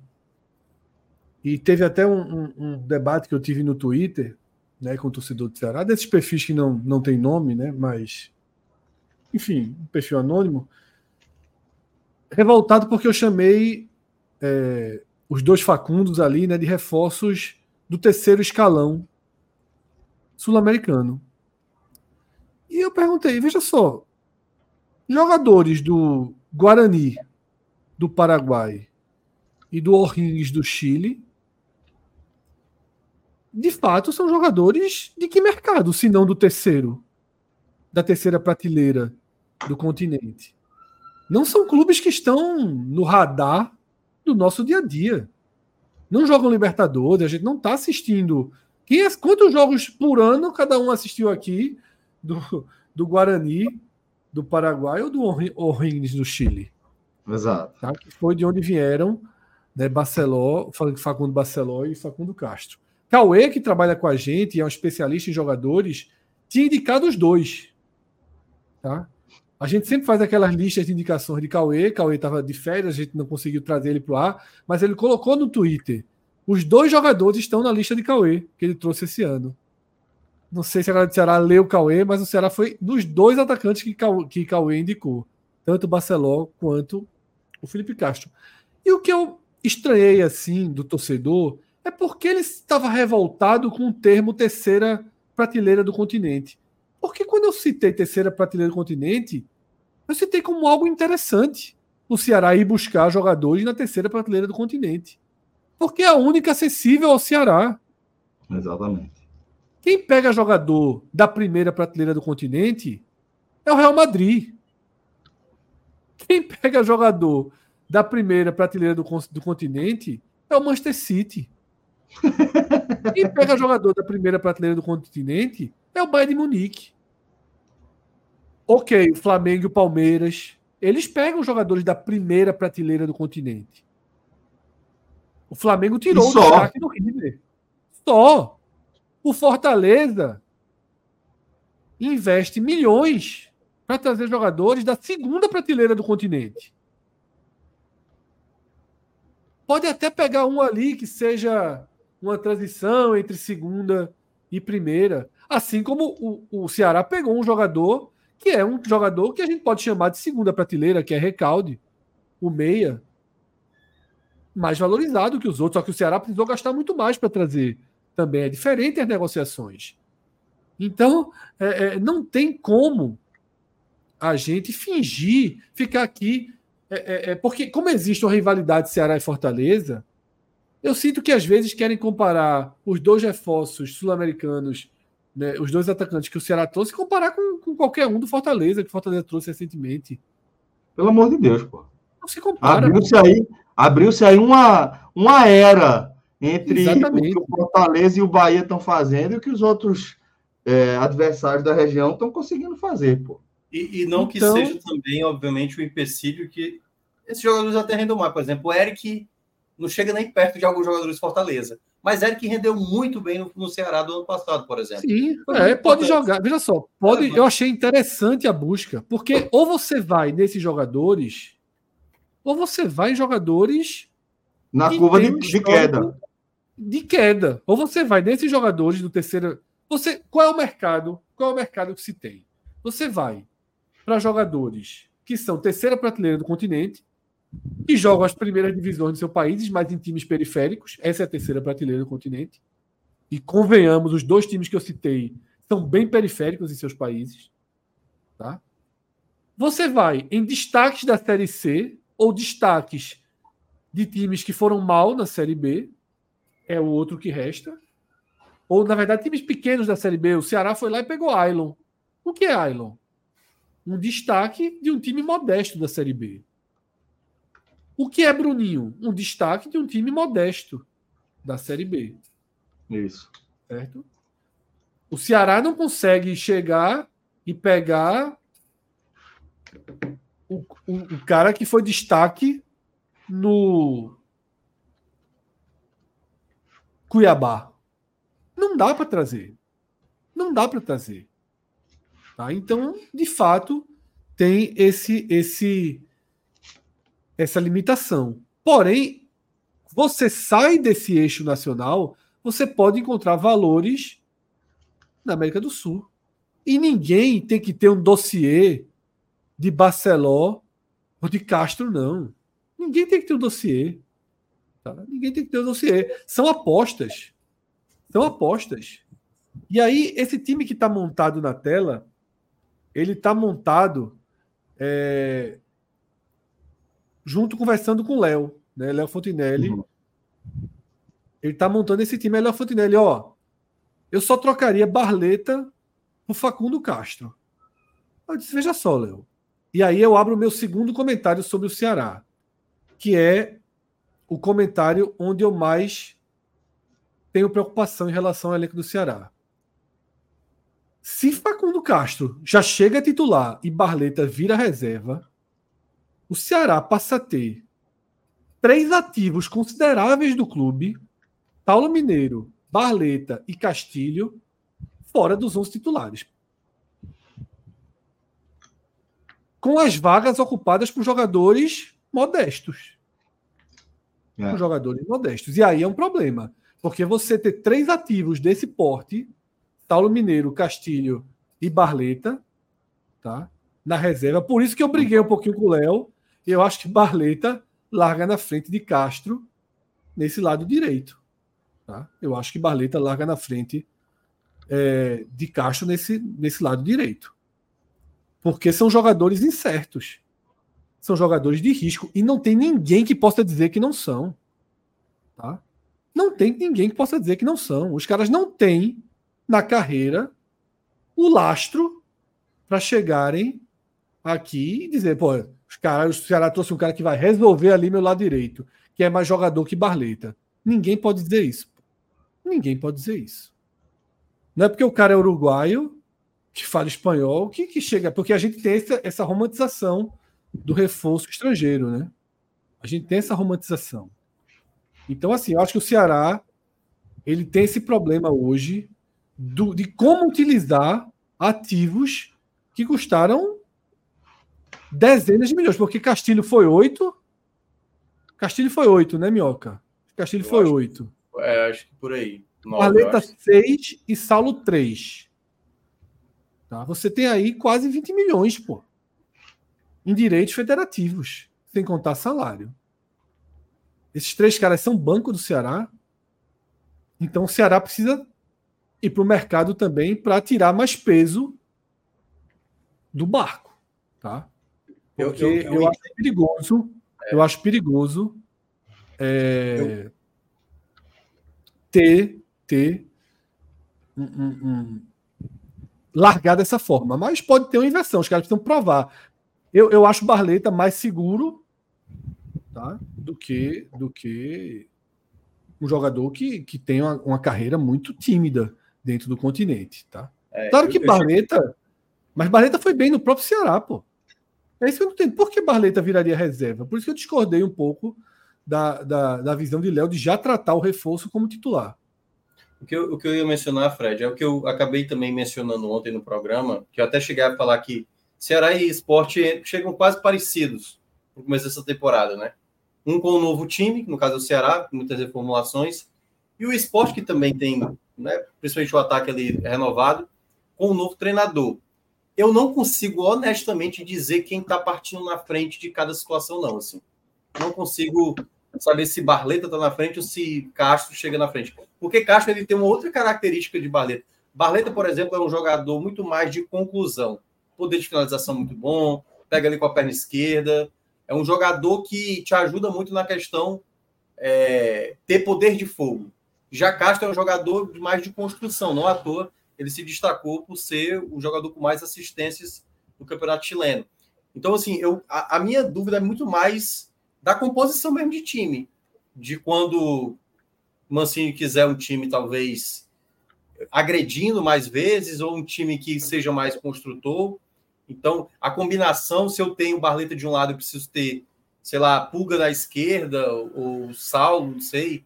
Então, se eu tenho Ailon, vou ter que ter é, Castro do outro lado. Então, eu acho ainda muito cedo a gente. É aquela coisa, como a gente, você mencionou ontem, né? Quando começar os jogos, a gente vai começar a medir quem tá. Ó, esse aqui recebeu dois jogos, esse aqui foi tantas vezes titular, e a gente vai ter uma noção melhor. Mas hoje eu não consigo ter garantia, não, sabe assim? Porque essa questão do valor, isso vale até para o Coutinho, que a gente citou. Eu entendo muitas vezes que o, o, o cara mais caro, você tem que ter uma preocupação maior, sabe? Mas é, eu acho que o treinador fica preso a isso, eu acho um erro muito, muito grave. Assim, não, mas eu acho ou... que nem é conta do treinador, é realmente colocar no mercado. Não, eu sei. Saulo não é Mineiro, mas não é no mercado. Cara. Por exemplo, Barleta, Saulo e, e Castilho, se não jogarem, realmente é um custo muito alto para o Ceará. Certo? É um custo muito alto. O, o, o trabalho do Mancini é tentar fazer esses jogadores serem úteis, mesmo que sejam reservas. Lembrando que, que o Ceará, a gente fala muito do esporte, mas o Ceará já entrou totalmente nesse dinheiro também desde o ano passado. passado. Isso, isso, tá? isso. O Ceará já tá, já tá, a gente estava brincando é, com, com o esporte gastando dinheiro do adiantamento, mas Barleta já foi investimento desse adiantamento. Tá? O Ceará já entrou nesse, nesse dinheiro, tá? E assim, eu, eu fico vendo, os torcedores do Ceará continuam brigando com essa história de terceira prateleira. As pessoas acham que o Ceará é que prateleira? Um time da segunda divisão do futebol brasileiro. Vocês acham assim, que Facundo Barceló e Facundo Castro foram bater no Ceará por quê? Por quê? Porque ele passou do radar do Grêmio, porque ele passou do radar do Boca, porque ele passou do radar do Atlético Mineiro. Foi um grande achado? Não, porque esse é o mercado. Os grandes clubes da segunda divisão do futebol brasileiro ocupam esse mercado. É o mesmo mercado. É o mesmo mercado. Um clube como o Ceará, um clube como o América Mineiro, um clube como o Esporte, um clube como o Curitiba, quando estão na segunda divisão, eles vão para esse mercado. O mercado dos times periféricos. Você não vai. Você chegar, que o cara está com números bons. Ou se o cara fosse lá e trouxesse alguém com números ruins, Aí era para se fuder. Aí você, caralho, a turma foi lá, o cara fez um gol ano passado. A turma vai trazer, o cara fez um gol. Não, pô, os caras têm números bons. Foi lá e trouxe. Tá? Isso acontece todos os anos. Eu não sei por que a galera tá é, é, achando ah, que, que, que descobriu a pólvora. Época, essa época, é o cristalzinho. Fred. É o Na cristalzinho. Verdade, sim. Celso, eu, eu vejo muito que essa época de final de uma temporada para a temporada tem muito torcedor é, sensível, assim, sabe? Bem, é, pô, é isso, pô. Porque, assim, Torcedor do Ceará está ultra sensível com o abismo que o Fortaleza abriu para o Ceará. Não, tá não, mas eu acho que mas não é só isso, não, Fred. Eu acho que é um contexto geral de todas as torcidas. Todo, torcedor, todo jogador que chega, ele é quase que uma certeza de que vai dar certo. Passa um tempo, esse jogador que você tinha certeza, você está lá irritado porque gastamos errado, não sei o quê, contratações erradas e não sei o quê. Então, eu vejo que a torcida, e aí do Ceará, do, do, enfim, qualquer torcida, tem essa coisa do. Porque querem novidade. Por que a torcida do Fortaleza hoje está inquieta? Porque queria estar tá vendo nove nomes sendo contratados, pô. Só que o time do Fortaleza está montado para esse ano, praticamente. São contratações pontuais. Aí o Bahia, por exemplo, a torcida do Bahia se enche, pô, velho, Everton Ribeiro, Jean Lucas e tal. E aí fica parecendo que vai ser. Aí não sabe se também vai, vai dar certo na prática. Então, assim, e são jogadores de uma boa qualidade. Se vai dar certo, aí é que tá. Aí vem o primeiro clássico, Vitória e Bahia. O Vitória ganha, aí a turma do Vitória já chegar aqui. Cadê, meu amigo? Ser de certo é. Bahia, entendeu? E o futebol não é só a questão dos investimentos ou da qualidade que você monta. Tem muita equipe de qualidade que não rende, tem muita equipe que não tem muita qualidade, que acaba rendendo. entendeu? O, o, o, elenco do. E aí eu vou pegar o Fortaleza, que hoje é o exemplo maior da, da região. O elenco de 2021 do Fortaleza chega nem perto do elenco de 2023. E é, e é o elenco que bateu o quarto lugar na Série A, pô. Isso. Tem, não tem, isso, não tem, isso. não tem, não tem uma Porque lógica. o futebol tem isso. Por isso que eu falo, pô, não, não adianta você pensar que é uma cadeia econômica padrão, sabe?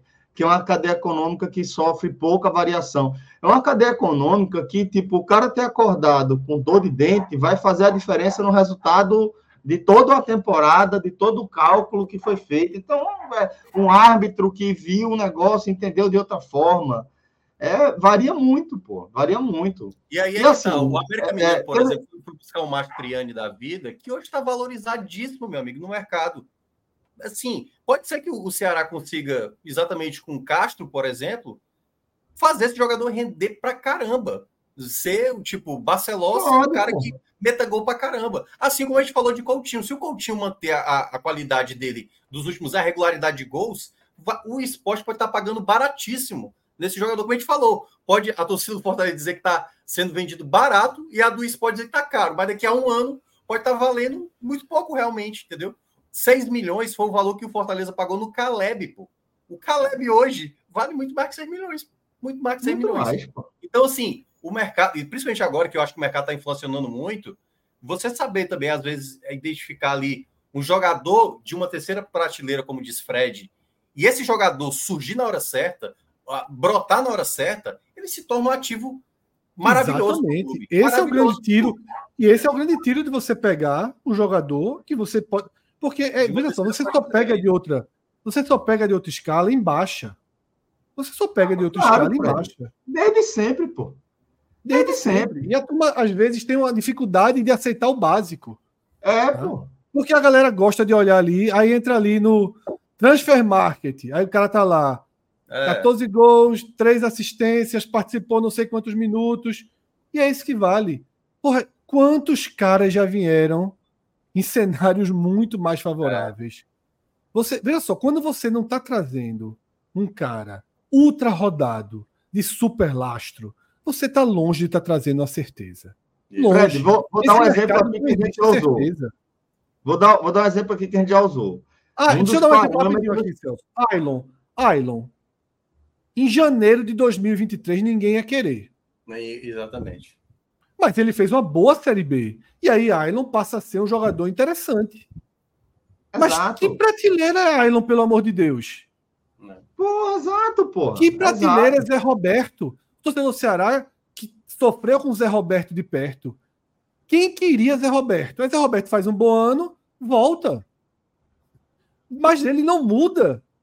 Ele não muda o perfil dele. Quando você contrata um jogador, você tem que olhar o que esse cara tem de lastro.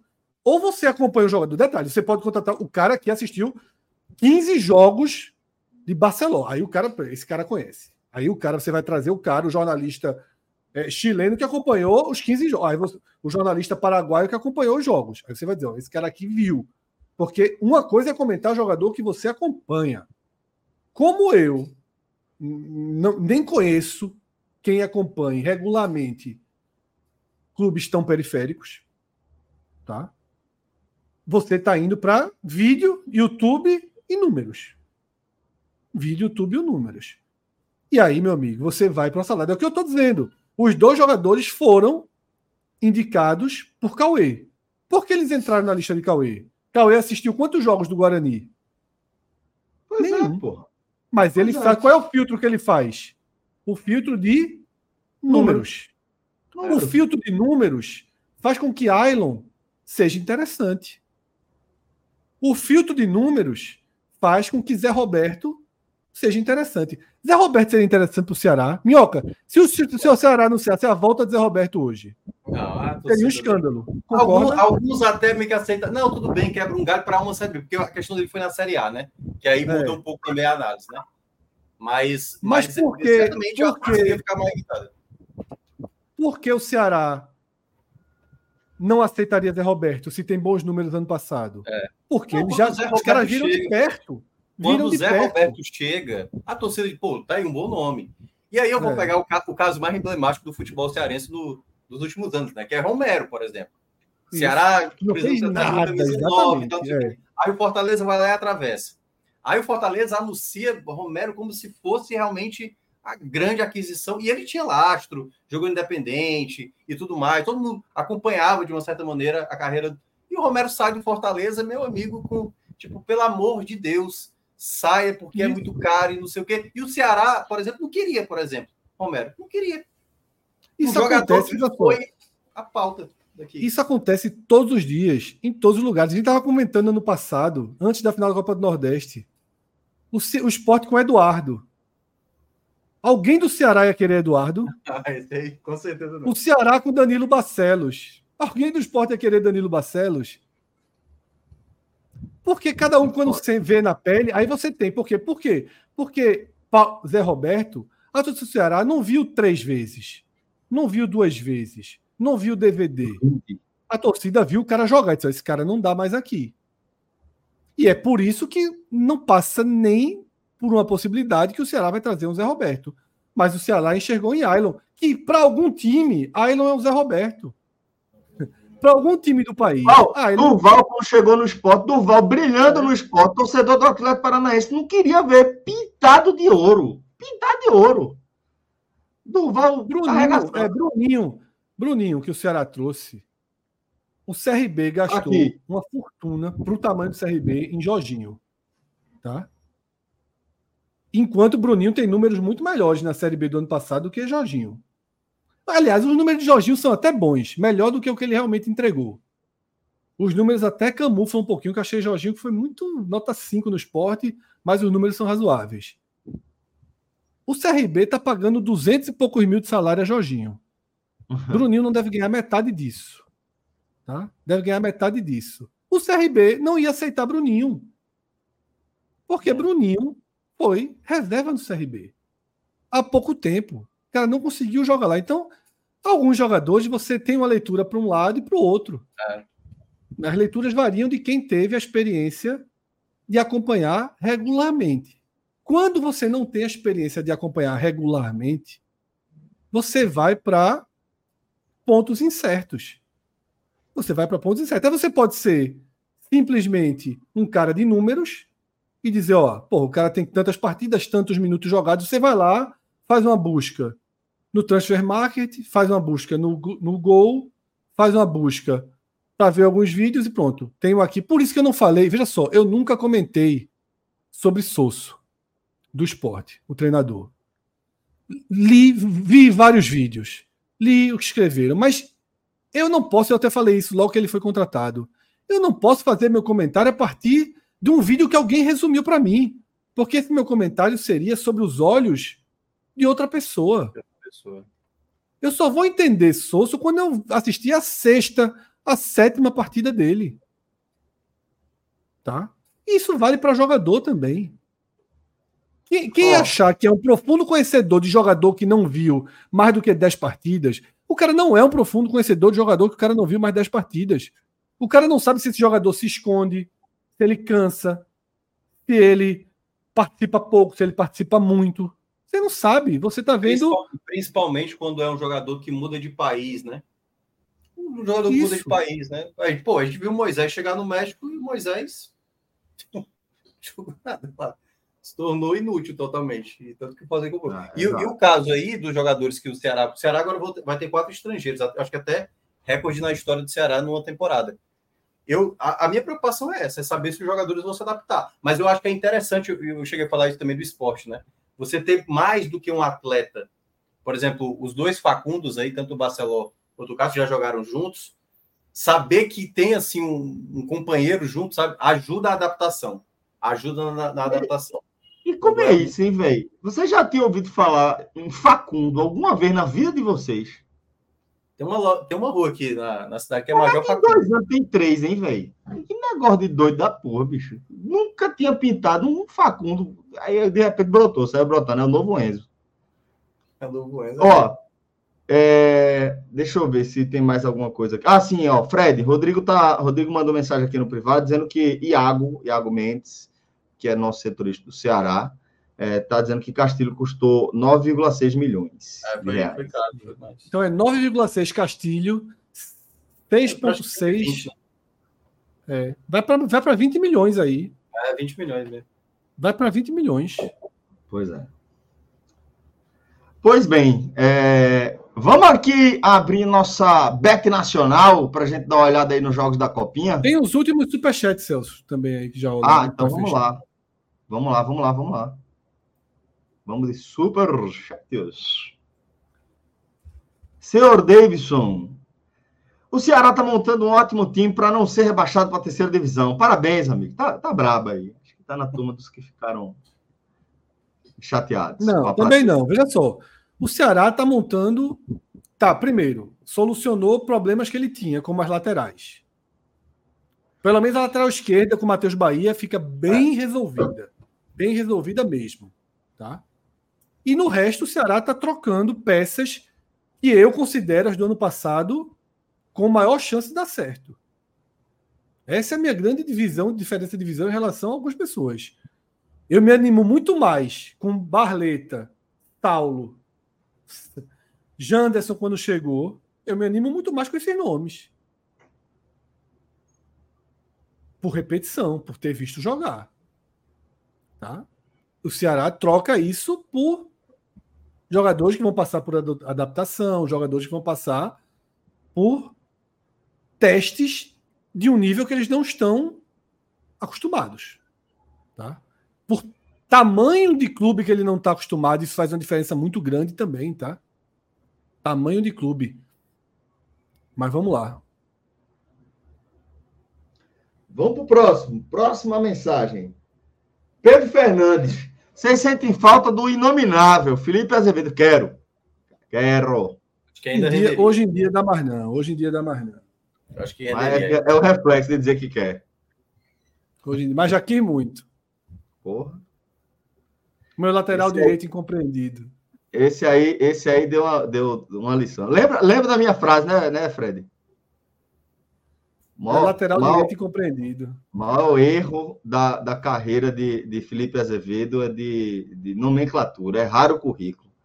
Se tivesse botado lateral direito em vez de ponta direita, puta merda, tava na Europa. A turma queria que não fizesse gol, Era o maior lateral direito da história do Desse país. passe que a turma é, fizesse cobertura e ainda fizesse gol, porra, aí é foda. Aí, pra caramba.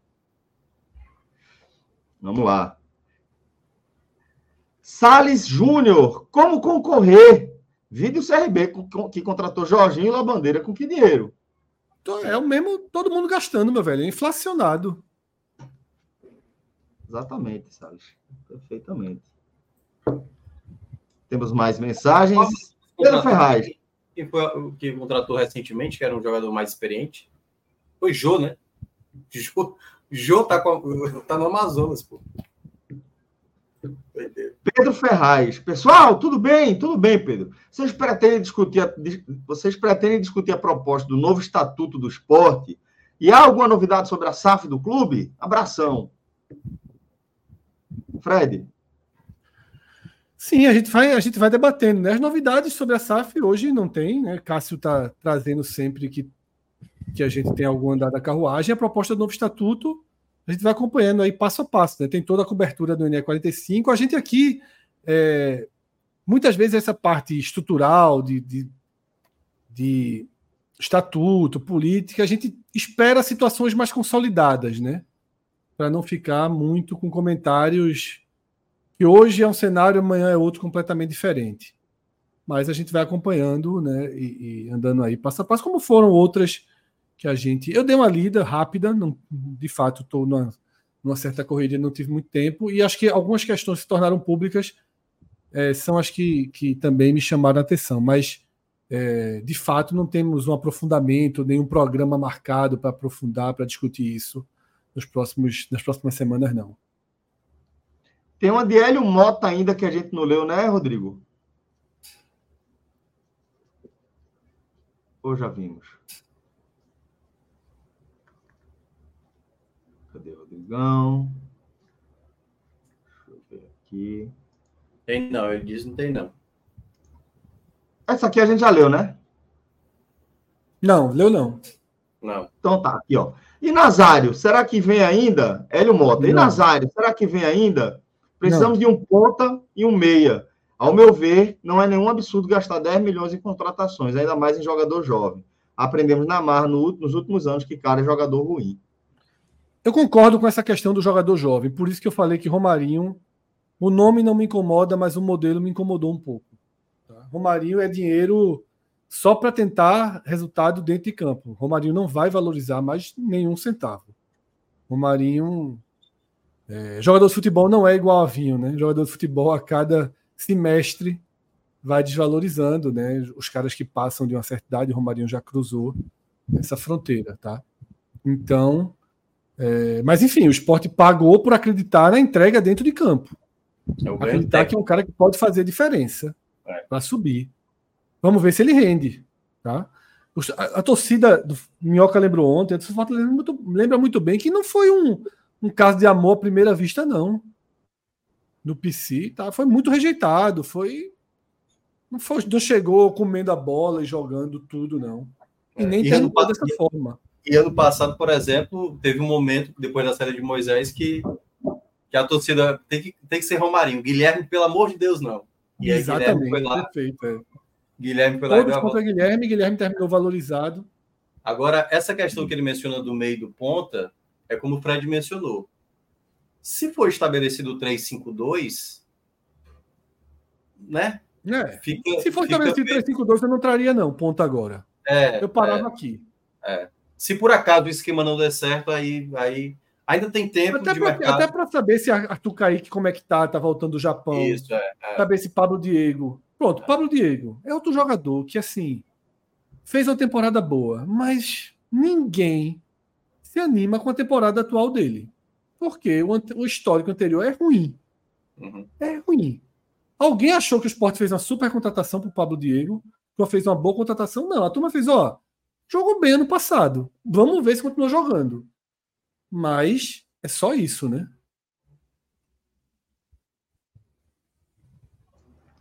Muito bem, aí a gente fecha os nossos superchats. Vamos abrir aqui o nosso Bet Nacional, tá? Para dar uma olhadinha nas copinhas. Olha aí. Lembrando que a forma mais fácil de você criar sua conta no Bet Nacional é abrir o NE45 e clicar ali no nosso banner, tá? Aí você cria sua conta e contribui diretamente com o nosso job aqui, com nossa cobertura. Vamos dar uma olhada. Deixa eu ampliar aqui a minha minha tela está no máximo. Agora. Cadê? Copinha. Fred é nosso especialista em copinha. Aqui a gente tem jogo começando 4 45 Rodrigo, Rodrigo anda muito disperso. Rodrigo tá disperso, não quer ganhar mais não. É mesmo, é? É só quer saber de Porra. churrasco. Rodrigo, vamos fazer uma aposta aqui hoje. Porra, tô no churrasco. Aniversário da minha mãe.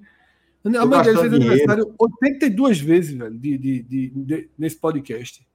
A mãe do Rodrigo deve ter Ó, uns 126 anos, pô. Esse Bangu, eu vi uma jogada do Bangu. Porra, bicho, essa jogada todo mundo viu, a gente, né? A gente tem que ver a classificação, Celso. Que agora a classificação importa muito.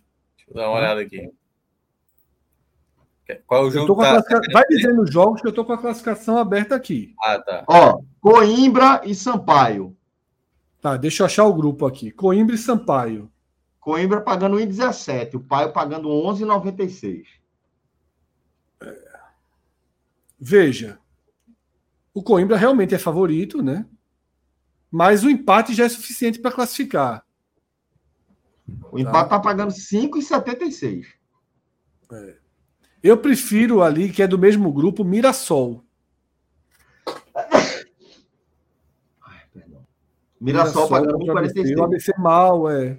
Mirassol eu acho uma boa aposta. Tá? Ferroviário de São Paulo, pagando 2,76. Mas é contra São Paulo. É contra São Paulo. São Paulo me deu um susto na rodada passada.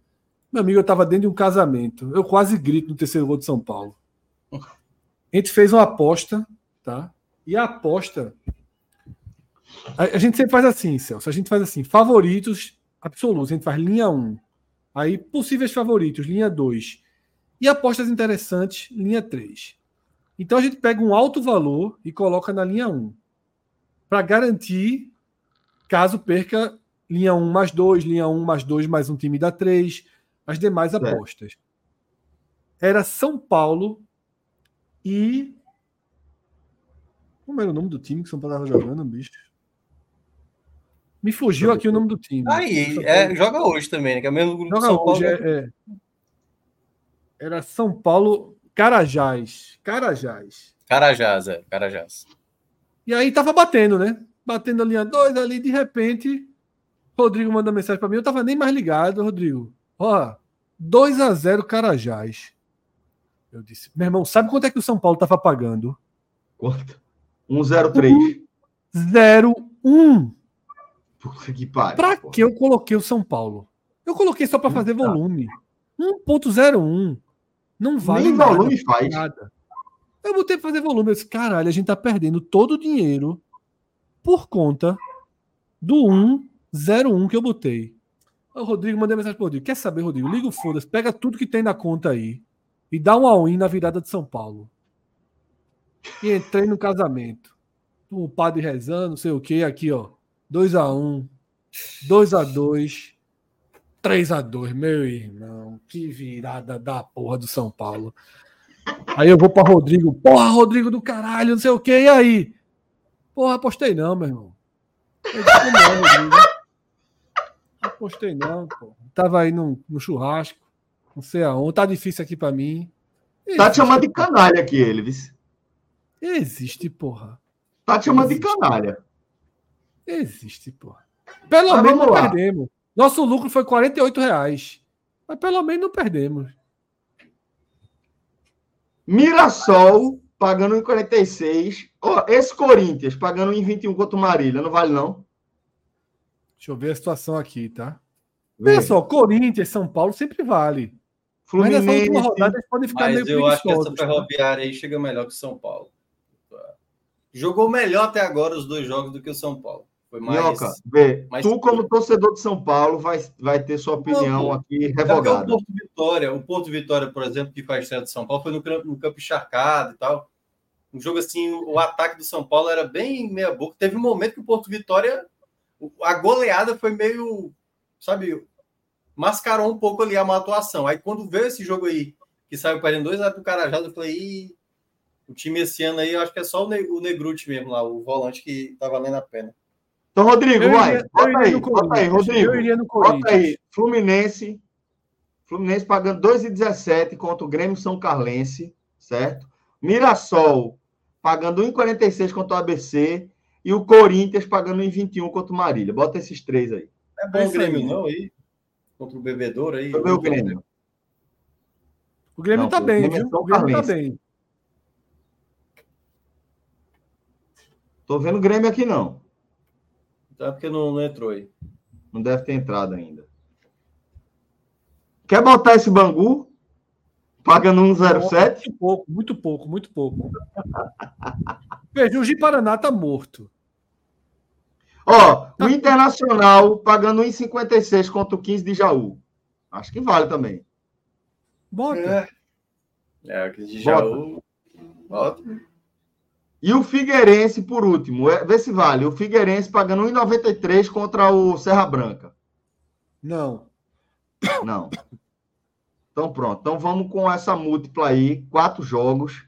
Estamos pelo Fluminense contra o Coimbra, pelo Inter contra o 15 de Jaú, pelo Mirassol contra o ABC e pelo Corinthians contra o Marília.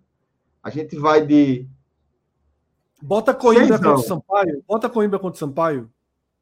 Coimbra contra Sampaio. Bota lá. Coimbra contra Sampaio.